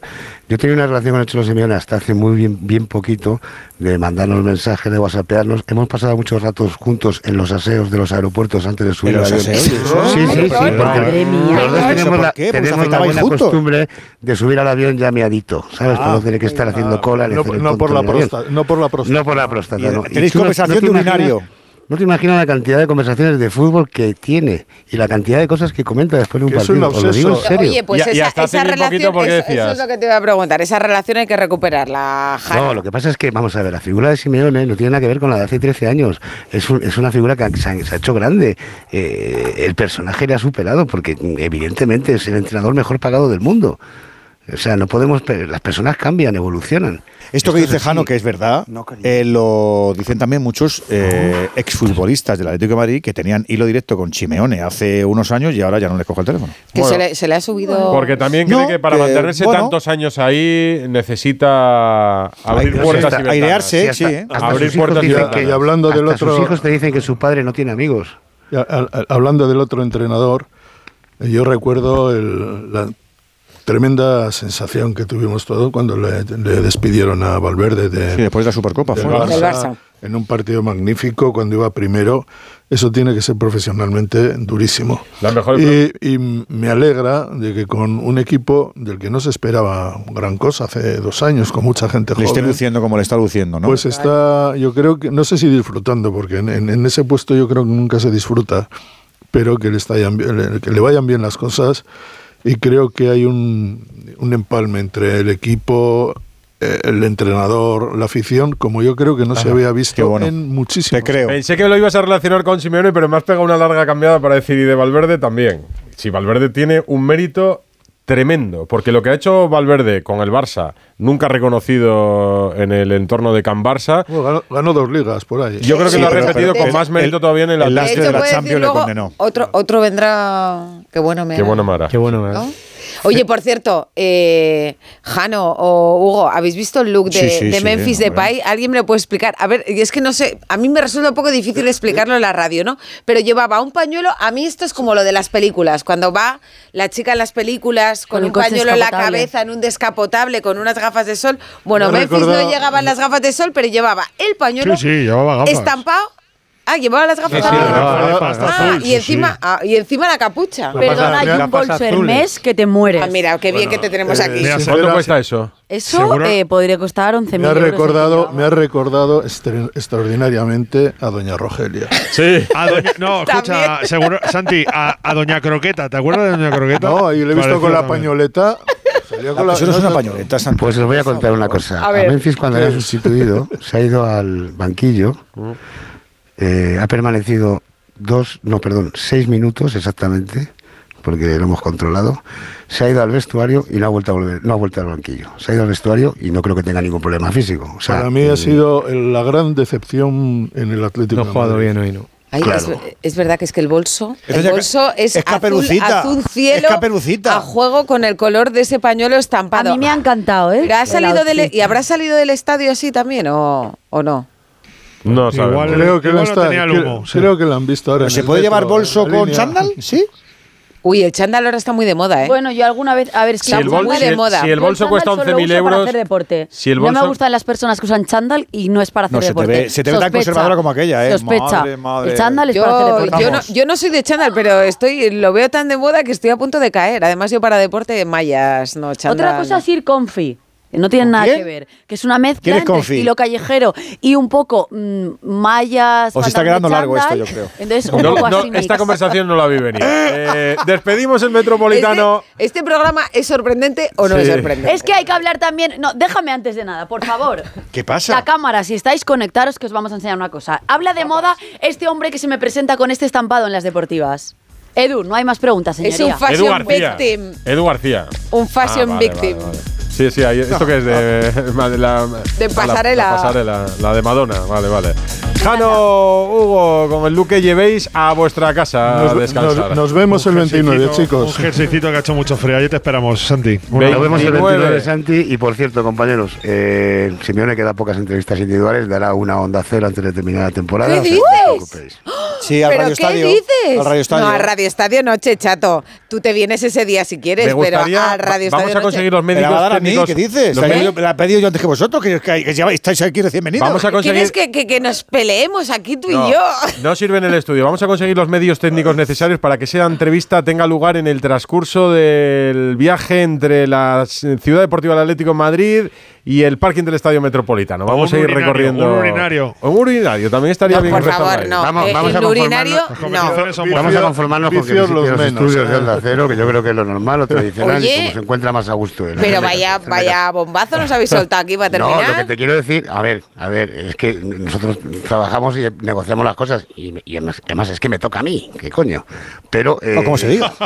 o como se diga, pero eh, hay que esperar a que se produzca una situación Claro. favorable. Los astros. Cuando los astros. Cuando el viento, Cuando Más o menos quiera. eso, Rocío. cuando el viento sople del norte. Un abrazo para todos. Adiós. Un abrazo para todos. Chao. Hasta luego.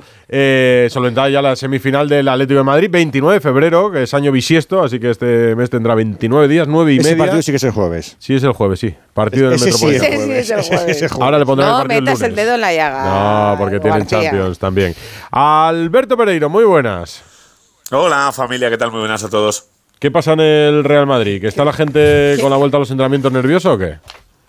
Bueno, es verdad que no ha sido el mejor día posible porque se pensaba que alguno de los tocados podía estar eh, un pelín mejor y eh, hoy según eh, veíamos que eh, empezaba el entrenamiento a las 11, a los 15 minutos se marchaba Vinicius y le pillaba una cámara a tres media eh, sin entrenar con sus compañeros, así que esas molestias en las cervicales van a mayores, Eh, veremos a ver si entrena mañana, aunque ya lo dudo.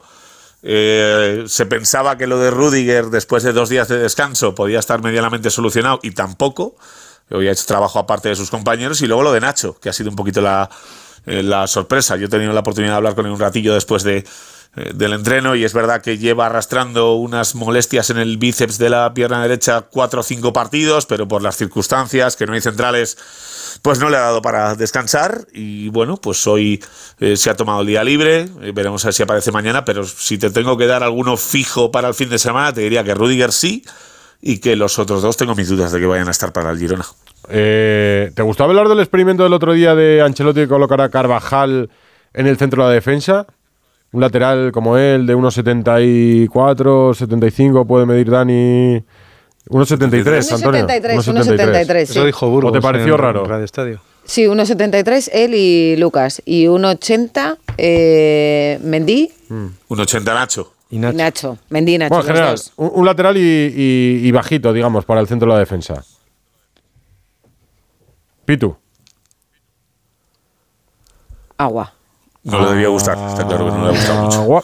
No, lo digo porque va a tener que encontrar soluciones si hay problemas. Decíamos el problema de Nacho, el sábado hay un Real Madrid-Girona. Bueno, vuelve Chuamení. Que, Sí. que quieras Ha que no, es un arreglo. Más opciones, pero- Muchos centrales bajitos muy buenos. Evidentemente no, no son mayoría, pero por ejemplo, de oro, que era bajito, Canavaro.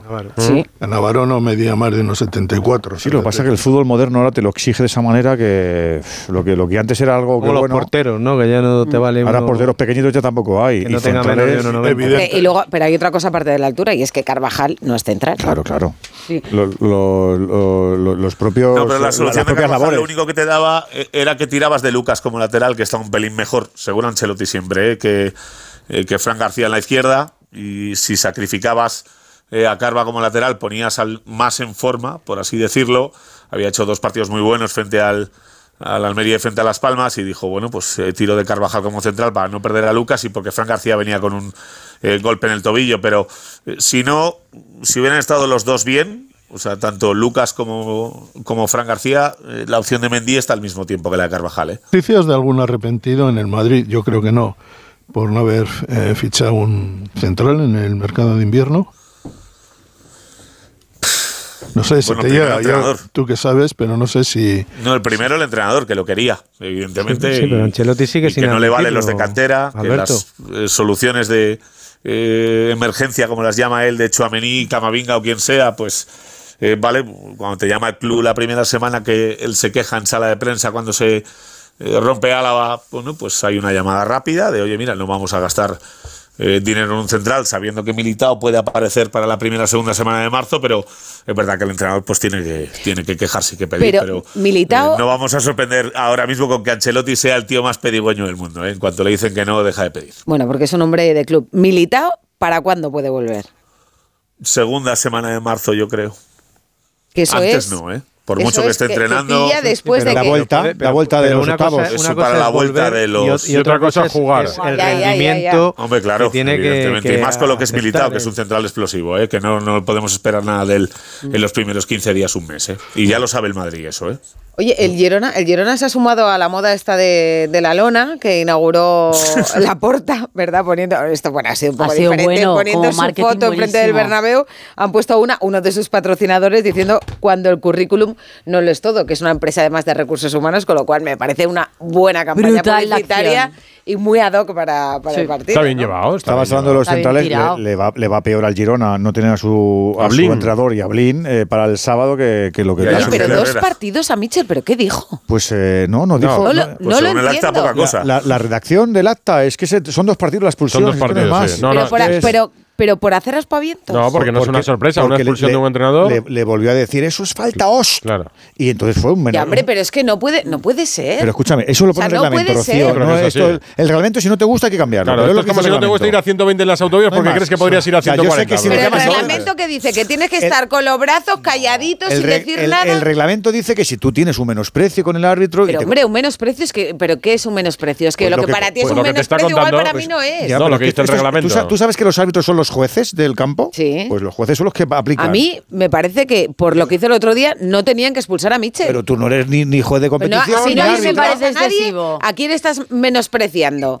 No, y sobre todo, y sobre todo la comparativa con otros compañeros que sí que Eso sí. Eso, que eso. sí que se pasan Eso bastante sí, más que Mitchell. que hay mucho más aspaventeros. Pero Que te pierdas dos partidos Una vez que fue- por hacer aspavientos y decir eso es falta vez, o no es falta. una vez que fue expulsado, Mitchell sabía que la sanción que le dos, iban a publicar y a comunicar eran dos partidos. Pues es una barbaridad. Un pedazo de árbitro. Eh, ¿ha- ¿Habéis visto lo de lo que ha pasado con el- la Nations League femenina, el Cádiz, el Sí, todo el Mirandilla, que Sevilla, querían la jugar allí, Federación, luego la hay Liga? Es raro que en el fútbol femenino haya algo que sea anómalo, ¿verdad? Es una Sí, cosa la verdad que que no ha pasado nunca. Ana Rodríguez, muy buena. perdona, pero esto. Eh, a ver si va a tener la culpa el fútbol femenino. Yo he dicho eso, querido Ro- Ah. Rocío Martínez. He dicho que siempre que, de- que si- siempre que se sientan aquí es porque ha pasado algo. A ver, ¿qué ha pasado?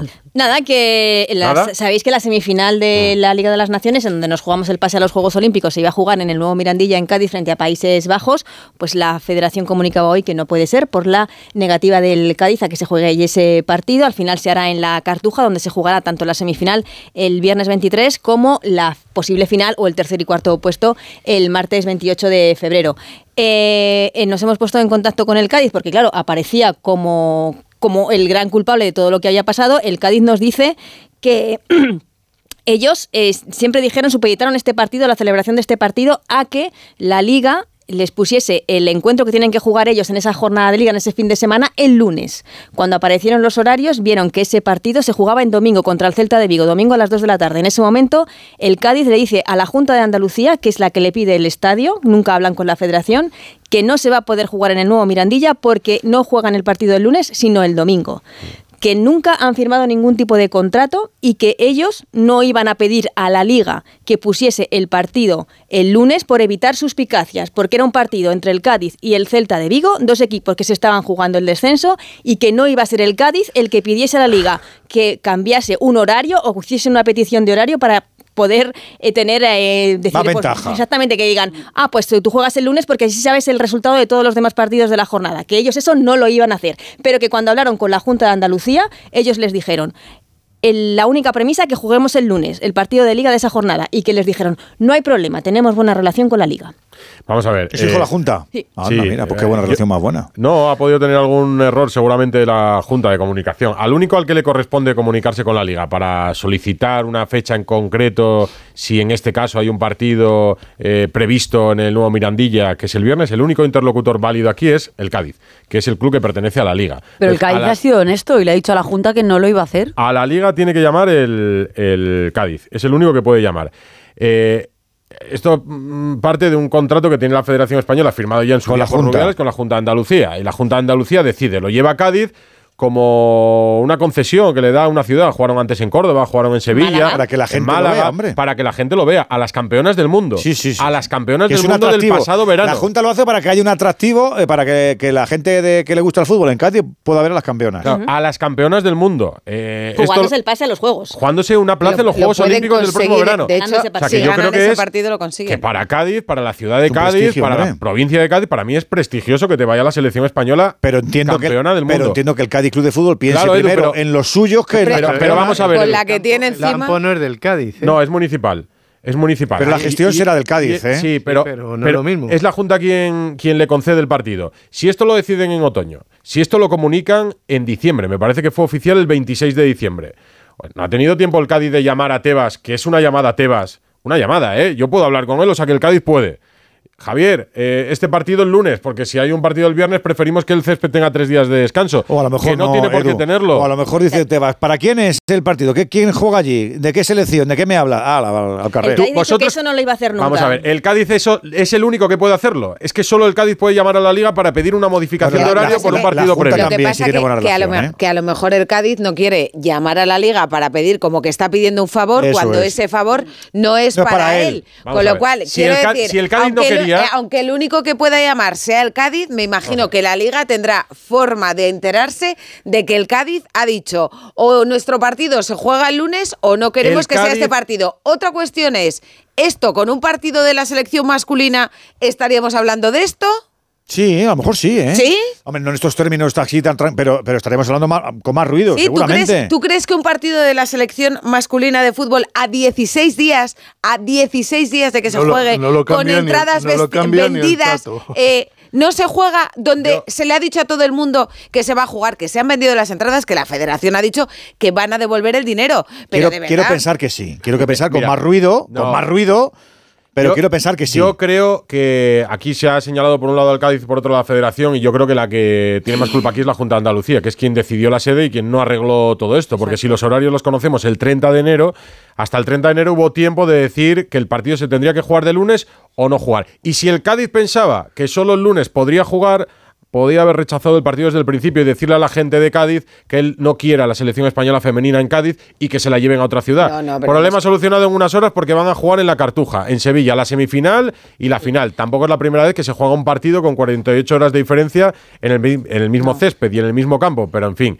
eh, Pero la gestión es un bochorno porque eh, eh, los horarios se deciden el 30 El de 30 de enero, enero. Hace una semana. Eh, cuando ve, el Cádiz ve que su partido es el domingo, el, el Cádiz avisa y dice, el partido es el domingo. Así que aquí no se va a poder jugar el partido de la Y se selección. lo dice a la El- Junta. eh, a la Junta. Y el 31 de enero, un día después, la federación saca a la venta las entradas para ese Margen partido. suficiente para haberlo comunicado, para haber comunicado el, el cambio. Le ponemos, bueno. le ponemos un cerito a Pedro Rocha en esta. No sé de quién es eh, la culpa, está muy mal gestionado y al final luego los a todos. que pierden son los, para mí los tiene más culpa. sector femenino. Pa- Bueno, para mí Manolo Vizcaíno porque tampoco es claro a la hora de decir quién no quiere un partido el viernes en el nuevo Pero, Mirandilla. Hombre, lo que ¿Quién pasa no es que yo entiendo, entiendo que igual a lo mejor el Cádiz en una situación más desahogada en la liga, igual pensaba diferente. Que tenemos que hacer una pausa. Está Ahora pensando volvemos. en el Celta. El Cádiz piensa en el Celta. Radio Estadio Noche. Carla, al viaje de Tokio al final no va el director. ¿Te interesa? Diez días, reuniones, cenas, karaoke, un spa. En la vida lo importante es saber aprovechar las oportunidades. Hay coches que solo pasan una vez. Tu Citroën C3 desde 13.200 euros financiando y con entrega inmediata. Solo por esta vez y solo este mes. Citroën. Condiciones en citroen.es. 98.0 FM. Onda Cero, Madrid.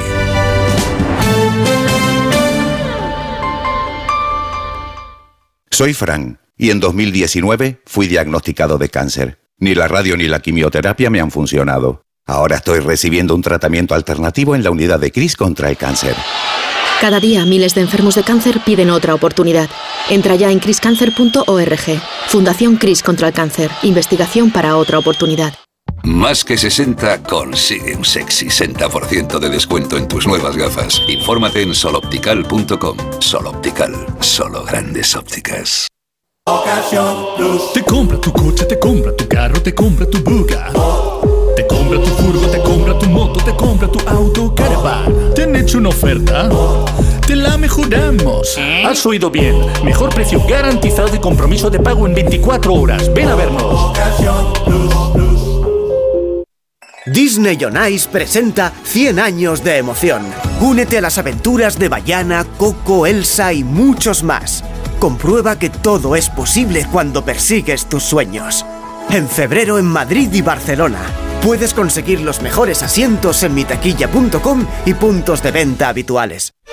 Si sufres de hemorroides, ponte en manos de Ibismed, la solución real y definitiva al problema de las hemorroides. Sin dolor, ya que no es necesario tocar la zona anal. Más info en ibismed.es y en el 91 088 29 43. Ibismed, más de 10 años y cientos de pacientes satisfechos nos avalan.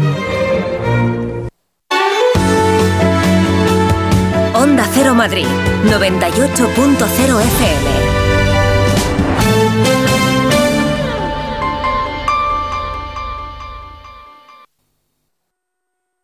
Aprovecha que este febrero tiene 29 días para disfrutar los Fiat Pro Days y redescubre la nueva gama Fiat Professional completamente renovada, con más tecnología, seguridad y unas ofertas únicas. Visita tu concesionario más cercano y conoce la nueva generación Pro en diésel, gasolina y eléctrico. Fiat Professional. Profesionales como tú. Radio Estadio Noche. Rocío Martínez y Edu Vidal. Os preguntaba si habéis visto lo de Cádiz. ¿Habéis visto lo de Mocatir? Eh, el Sí, atleta. y, y he visto de Mocatir y he visto la frialdad del comunicado oficial de la Real Federación Española de Atletismo, de una frialdad tremenda, que yo no sé si les corresponde como órgano interpuesto, pero me parece que... ¿Y qué, y qué remedio tienen que ser fríos? ¿Qué van a.? No me pueden algún cariñito, ¿no? Porque si- ¿Cariñito? ¿A, a quién? ¿Alguien que no se presenta a los controles? Pues eh, no te lo crees. Para empezar, a mí con el comunicado de, de la Federación de Atletismo no te crees a tu atleta, eh, en el que me- no me da cuenta, no estaba. Es que es su deber, el deber del atleta, de Katir y de todos los Sí, lo atletas. sé. es Yo, yo creo que en ese, tipo de casos yo creo que todos tenemos que, que- que apostar por la presunción de inocencia y el Sí. chaval dice que es un problema administrativo. Dicho lo cual, Yo- si tú sabes perfectamente que tenéis un control exhaustivo sobre el dopaje, si tú ves que no recibes comunicación y que te tiras dos, tres semanas y que te voy a llamar, oye, algo pasa, que estoy aquí, que no me habéis llamado, que algo raro, ¿no? Al- ¿No os parece que es algo el raro? cuento de, de la lástima en todos los atletas, no solo en los españoles. Y luego, además de todo eso, luego dicen que si mi, mi, mi mamá fumaba en pipa y que si no sé qué, que si de repente, yo que sí, que me dio un shock por ahí y no pude tal. Bueno, el- el- el- todavía recuerdo el caso del campeón olímpico, el famoso Sun Yan, el, el chino, que también nunca, na- nadie le encontraba. Lo que sabíamos es que se estaba dopando, y eso es así. Bueno, esto no, esto no se- esto- Esa, Pero esa yo, frase Santi, en este, en sí este caso. hay que no, tener no, un poco de no, cuidado no, con esto. chino, lo- Sí, sí, lo- pero digo la, que- presun- la presunción de inocencia. en este caso- necesito todos los Totalmente, detalles. total, la, Es la que hay que esperar. La presunción de inocencia está ahí y también está ahí que no ha, no ha- no ha entrado en ninguno de los tres controles y eso está castigado. Obviamente. Por eso está Vamos a, vamos a- tenemos a nuestro compañero Alberto Hernández, compañero de, de Corredor, la, Corredor. la revista especializada en, en atletismo y además que, que colaborador también de, de Onda Cero, nuestra voz del atletismo. Alberto, buenas noches. Hola, Alberto. Muy buenas noches. ¿Cómo lo ves tú? Bueno, a ver, yo creo que hay parte de razón en todo lo que estáis diciendo. Primero aclarar que él no se ha saltado ningún control antidopaje. O sea, saltarse un control antidopaje es cuando a ti te comunican un control antidopaje y tú te vas, como hemos visto hace poco, ¿no? En, en una aleta, ¿no? Bueno, no estás Eh, localizable. mm, Yo es que esto lo he discutido con muchos mm, deportistas, Alberto. O sea, lo primero habría que explicar cómo es el sistema ADAMS, que son las siglas Claro. inglesas de antidoping. eh, Antidoping. eh, no me acuerdo cómo es. No, se te ve que Sí, eres el- de la LOXE el- también tú, ¿eh? Claro, el tema es que él tiene que comunicar, tiene que dejar en una aplicación que tienen todos los deportistas de, de- de máximo nivel el sitio donde va a estar, ¿no? Y durante tiene que estar localizado durante dos horas en ese, en ese Una sitio, hora, creo, ¿no? Una hora, perdón. Sí. Eh, es verdad que ese sistema da muchos problemas. Y es verdad que muchos atletas critican ese sistema en privado.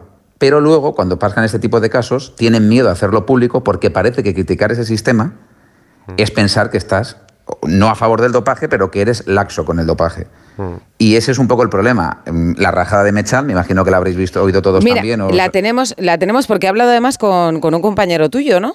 Sí, con Nacho Barranco, nada más terminar. Si la tenéis y la podemos oír, luego Vamos a, vamos a escuchar a Del Mechal, que estuvo un tiempo suspendido también, bueno, por iba a decir algo parecido, bueno, él lo cuenta. Ha pasado una cosa muy negativa para el atletismo español. Eh, Mohamed Katir ha sido suspendido provisionalmente por una falla Perdón de que te corte, pero negativa no ha sido.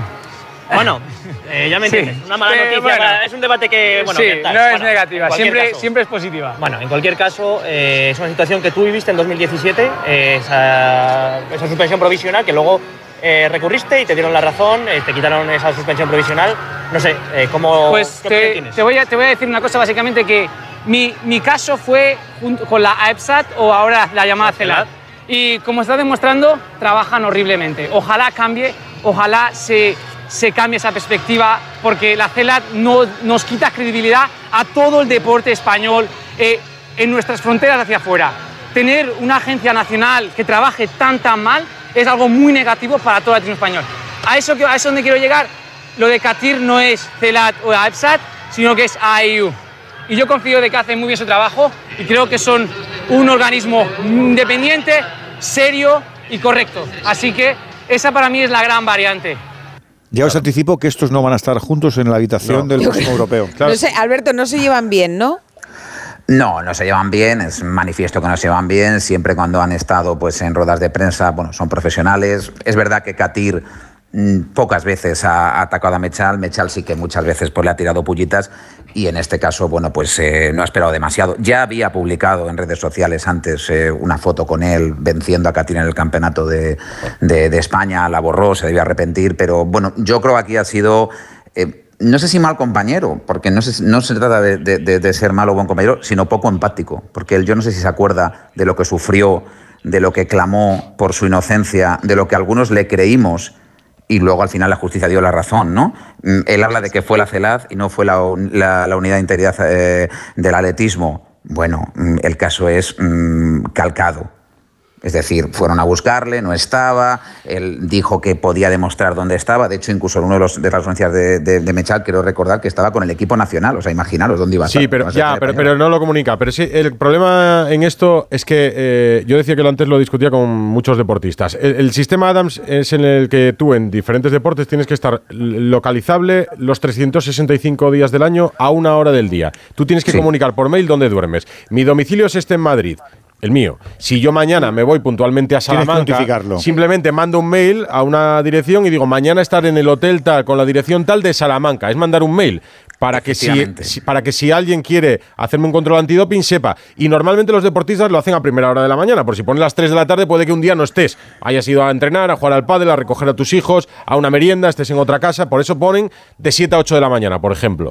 Entonces, te puede pasar una vez que a lo mejor no comuniques la- el lugar donde estás y que alguien se presenta a hacerte un control antidopaje en tu domicilio y no te encuentren. Te puede pasar una segunda vez que se te haya pasado, Pero si comunicar no dónde vas a estar. te llaman, es mi pregunta. Sí, pero si no te encuentran, es que el error es tuyo por no haber claro. comunicado el lugar donde vas a estar. Mi pregunta si es, te pasa la tres veces, mi lo es, normal. Edu, desde la inocencia es.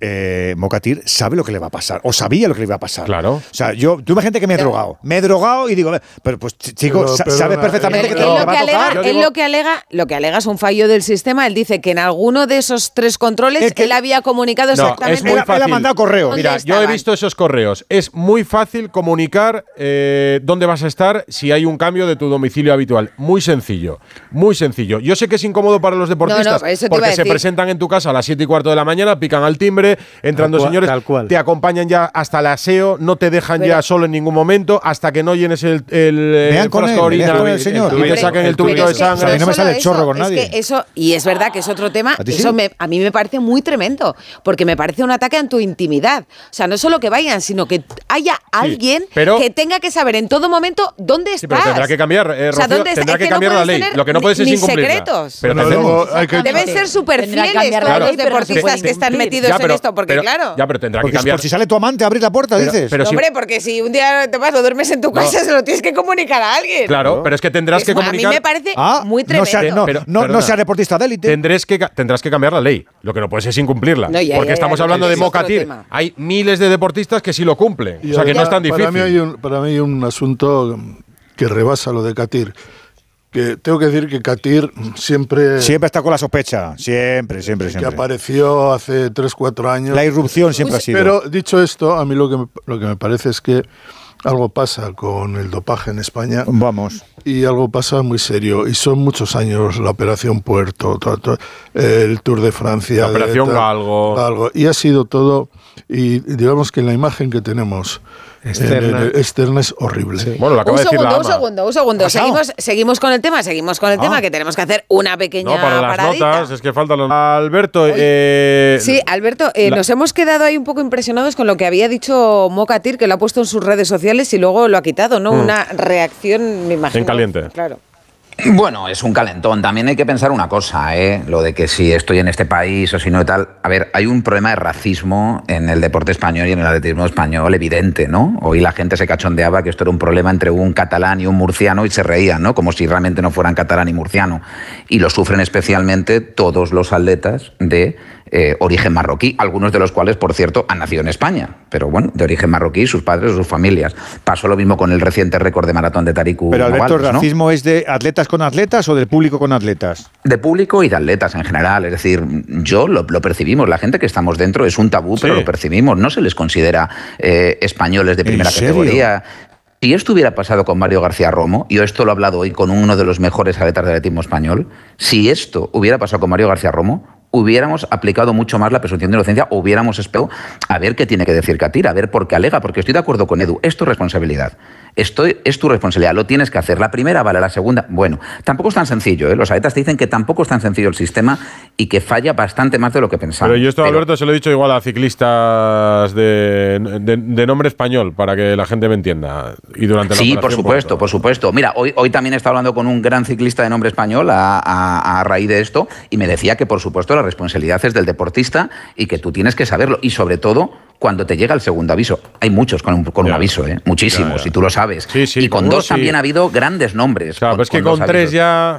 Sí, por supuesto. Yo, yo estoy, yo estoy de acuerdo, pero es verdad que a Katir también se le tenía muchas ganas, ¿no? Y, y es un chaval que tiene una progresión lógica para una estrella mundial del atletismo. Ya andaba muy bien en sub-20, en el cross, por arriba, por abajo, y luego tuvo una progresión de, de- que le llevó hasta donde ha llegado ahora. Es evidente, hizo 3.35, luego, y la gente empezó a sospechar.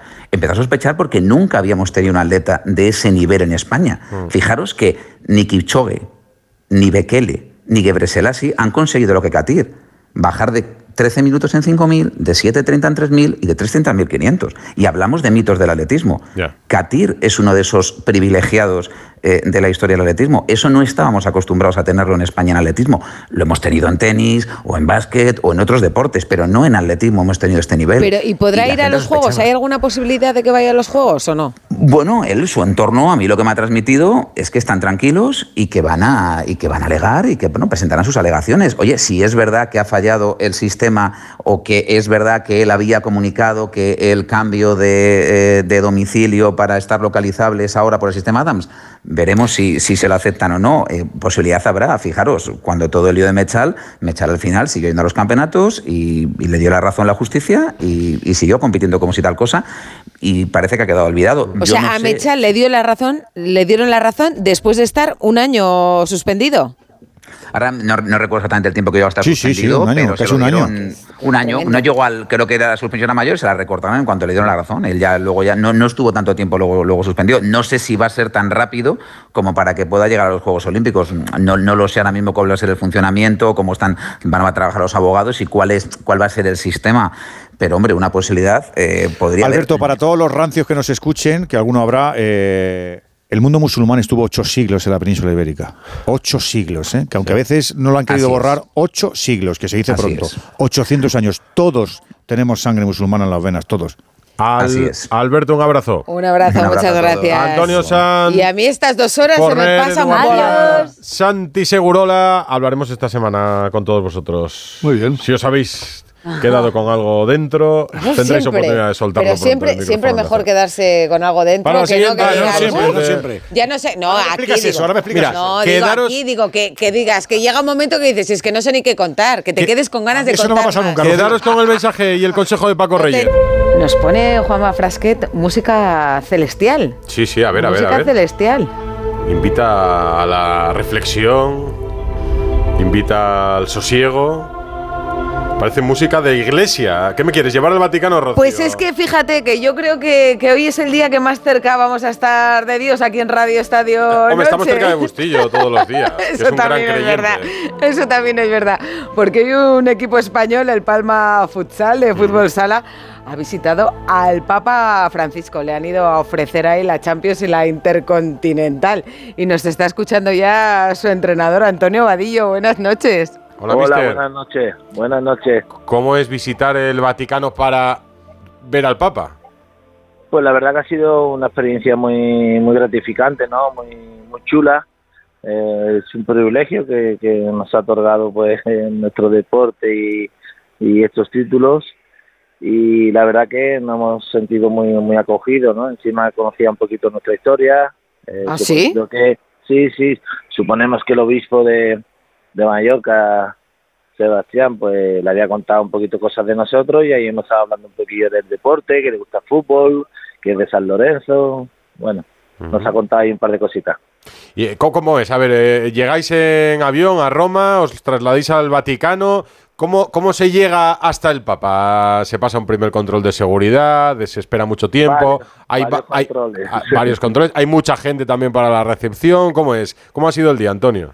Bueno, mira, nosotros llegamos ayer, ¿vale? Porque teníamos esta mañana muy temprano, a las siete y media ya estábamos allí y a las siete y media ya había largas colas, ¿no? De, para entrar y nosotros en este sentido eh, nos han ayudado un poco, pero hemos tenido que hacer también parte de, de esa cola y después pues hemos pasado varios controles, eh, controles estrictos, eh, hay que tener en cuenta que llevábamos también dos cajas de metal donde llevábamos Las dos- copas. las copas y, y claro, bueno, en ese sentido sí que, que hemos tenido que pasar varios controles y, y después pues eh, nos han posicionado, hemos estado ahí sentados, hemos esperado un buen rato porque la verdad eh, nos han dicho después que había 10.000 personas hoy en, en el salón donde estábamos la recepción, aparte después toda la gente de la basílica y toda la gente que está afuera, ¿no?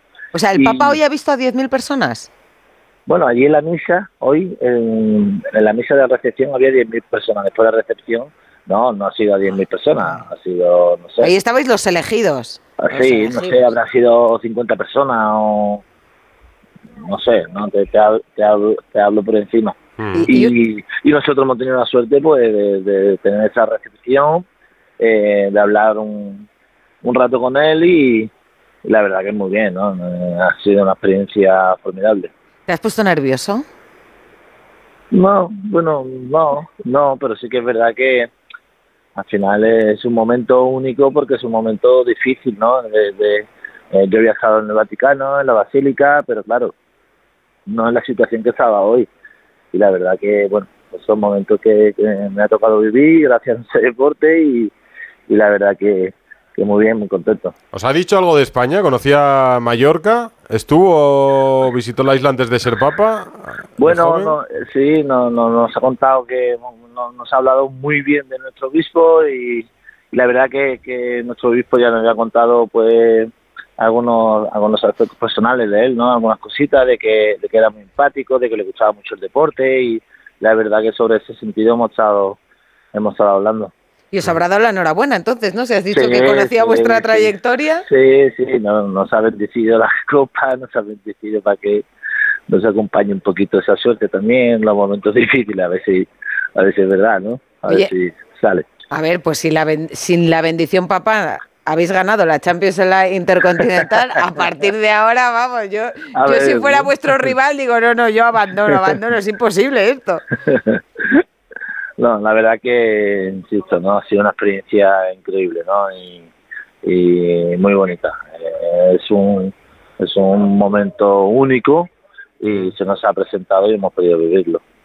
Habéis sido, bueno, el presidente, Tomeo Ketclas, el capitán Carlos Barrón y ha estado también el obispo de Mallorca, ¿no? Del que, Sí, del que sí. hablabas, eh, Sebastián, Sebastián, Taltabul. Sí, sí, y ha venido también, pues, eh, algunos trabajadores de, de- del club, del área de comunicación, de marketing, social, eh, a algunos patrocinadores principales y, y la verdad que ha sido un, un viaje, pues, pues donde, donde hemos podido disfrutarlo muy rápido, todo muy... ¿Hay, hay alguien que os dice, venga, eh, muchas gracias y, y os acompaño? Porque si alguien le da por hablar, eso no se termina. sí, sí, hombre, bueno, eh, ha habido ahí una, una pequeña conversación, estado ahí unos minutos, eh, evidentemente sin, sin, sin trascender mucho en... O sea, en sentido común, cosas. sentido común, porque claro, es que si le gusta tanto el fútbol, te pones a hablar de fútbol y te... de- Se olvida, se olvida Y el que demás. viene detrás dice, vamos, vamos, que no me da tiempo. Sí, bueno, eh, ahí los protocolos son muy estrictos, ¿no? En todos los sentidos y la verdad que, que creo que tienen muy muy estructurado y muy organizado como, como toca cada, cada cosa. Muy bien. ¿Y para ti esto qué ha significado? Bueno, eh, yo soy católico de un momento único, ¿no? Eh, impensable y la verdad que tener pues eh, esta suerte de, de, de poder estar en este momento pues pues lo, lo, lo he intentado disfrutar en ese sentido porque porque entiendo que son momentos únicos y, y la verdad que, que es un privilegio, ¿no? Nos- sentimos unos privilegiados de, de haber tenido esta oportunidad. Oye, le habéis enseñado los trofeos, pero le habéis hecho un regalo también. Sí, le hemos regalado ahí una camiseta, le hemos regalado alguna bufanda. Eh, le hacíamos la broma que a nosotros las bufandas en Mallorca, pues la verdad que no nos hace mucha falta. Pero bueno, igual ahí en Roma suele hacer un poquito más de frío y, y le podría venir bien. Pues a Antonio Vadillo, entrenador del Palma Futsal, yo creo, mira, de alguna forma nos estás bendiciendo a nosotros también, porque tú te traes la bendición papal, nosotros hablamos contigo, pues esto va así, en cadena, ¿no? Aquí estamos todos bendecidos. Eso es. Muy bien. Bueno, muchas gracias por contarnos este, este momento, este encuentro con el Papa Francisco y enhorabuena. Venga, muchas gracias a vosotros. Un abrazo. Adiós, hasta luego. Un Pues nada, yo creo que para Tres Media fue importante la entrevista de Évole. Yo creo que ya se ha tocado el tema de la televisión. Eh, Antena Le 3 toca tiene que esperar radio. turno porque ya fue la sexta. Yo creo que si toca Onda Cero, el mejor sitio en el que puede estar el Papa Francisco es Radio Estadio Claro, Noche. porque, porque le gusta mucho el Yo creo que va a preferir hablar de fútbol que de política con Alsina, fíjate. Te lo juro, ¿eh? Puede ser, Yo creo que va a ser más divertido para él hablar un poco de Argentina, de Messi, del Cholo, de estas cosas. En fin, venga. Bustillo. Más cosas de la jornada. Francia ha conseguido el apoyo de la Unión Europea para una declaración conjunta de los países miembros que busca garantizar eh, un vínculo. ¿Qué te ha pasado? ¿Que no has Nada, bebido nada, agua o qué? Un vínculo A ver, entre. espera, respira un poco. Mm, Ordena todos los temas que tienes preparados para este último tramo. Nada, un minuto solo para Venga. decir eso, que Francia ha conseguido el apoyo de la Unión Europea para conseguir una nota en la que dice que quieren un vínculo entre el desempeño de las competiciones nacionales y las europeas. Es ¿Eso qué quiere decir? en contra de la Superliga. digo. ¿Pero toda la Unión Europea? Menos España. Amigo. Tebas dice que es sorprendente que España sea el único país de la Unión Europea que no firme la declaración. Dice, recordemos que la Unión Europea cuenta con 27 países y luego pone entre paréntesis 26-1. Esperaremos a conocer la declaración para averiguar. Ese es el tuit que ha puesto Tebas. Y a través de El gobierno de España llegó a enviar un mail para modificar la declaración y retirar algún párrafo, pero varios países de la, de la Unión Europea, encabezados por Francia, se negaron. Porque Pero- claro, lo, lo que dice España es que, que hay un eh, que está subyúdice el, el juicio El que va a tener lugar en, hay, en sí. lo mercantil, O en sea el que los, 17 los de Madrid. gobiernos europeos ahora mismo es un tema muy Eso es lo que ha importante. sorprendido, que Macron se involucre. Con la que, eh, con la que hay liada en tantas en- cosas, en ¿no? este, sí. Están metidos ahí en ir en contra de la Superliga. Y como decía Edu, el gobierno de España quiere evitar cualquier interpretación que pueda interferir en el procedimiento judicial que haya abierto en el juzgado 47 de Madrid. Claro, eh, hay quien Y piensa eso- también que por qué hasta que no haya una sentencia definitiva no se va a pronunciar la Unión Europea ni ningún país. De momento hay, debate. hay que dar pronunciamiento. A Vitor Roque, el jugador del Barça, no le han quitado la cartulina amarilla, la segunda. No va a jugar, por lo tanto, el fin de semana en Granada, salvo que el comité de apelación acepte el nuevo recurso del Barça, porque el Barça ha vuelto a recurrir. El Girona no recurre, pero el Barça sí que recurre la sanción a, Vitor Roque. El Betis ha presentado hoy a Pablo Fornals y al Chimi Ávila. El Sevilla ha comunicado que Agumé y Marcao van a estar un mes de baja por lesiones musculares. El Villarreal ha presentado a Bertán Taoré. Y el Valladolid ha fichado a Álvaro Negredo, que había rescindido contrato con el Cádiz, estaba sin equipo, le ha fichado el Real Valladolid. Y a nivel internacional, tres resultados. El Aston Villa ha perdido en la Copa Inglesa 1-3 con el Chelsea. En Francia, en la Copa, el PSG ha ganado 3-1 al Brest con un gol de Mbappé y una terrible entrada que ha recibido. Eh, Le ha empisado el tobillo y además se lo han doblado Brasier, que dio tarjeta amarilla y fue expulsado. Luis Enrique ha dicho que cree que no es nada grave porque ha terminado el partido, pero había preocupación porque Mbappé se ha marchado muy rápido del campo y además ha bajado su madre al, al vestuario a preguntar qué había, qué había pasado Ah, preocupada sí, por si es sí, que, ha si es que su las madre. madres, ¿cómo son las madres? Y por cierto, me decía Manu Terradillos que el PSG no ha dejado a los periodistas españoles intervenir en la rueda de prensa, preguntar. Dicen, sabrían por dónde vamos a ir otra vez con asuntos y, y no quieren volver o seguir hablando de, Eso lo hacía mucho Guardiola en Manchester también. de Mbappé. Y en la Copa de África, la final va a ser Costa de Marfil, que ha ganado 1-0 a, Congo, y Nigeria, que ha ganado unos penaltis a Sudáfrica. Y más resultados en la Copa de la Reina, cuartos de final, partidos de- definitivos. El Barça ha ganado 8-0 al Sevilla. El Atleti Bilbao ha ganado al Costa Deje en la tanda de penaltis después de empatar 1-1. Pues nos vamos con Dani Fernández. Frasquet manda.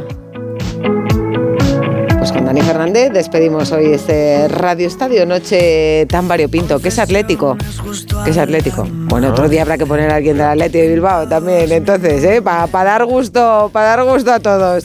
Que gracias por estar ahí, hasta mañana. Adiós. No recuerdo si lo hice alguna vez, probé con todo y no me basta. Quieres hacer que no me salga, me hablabas solo.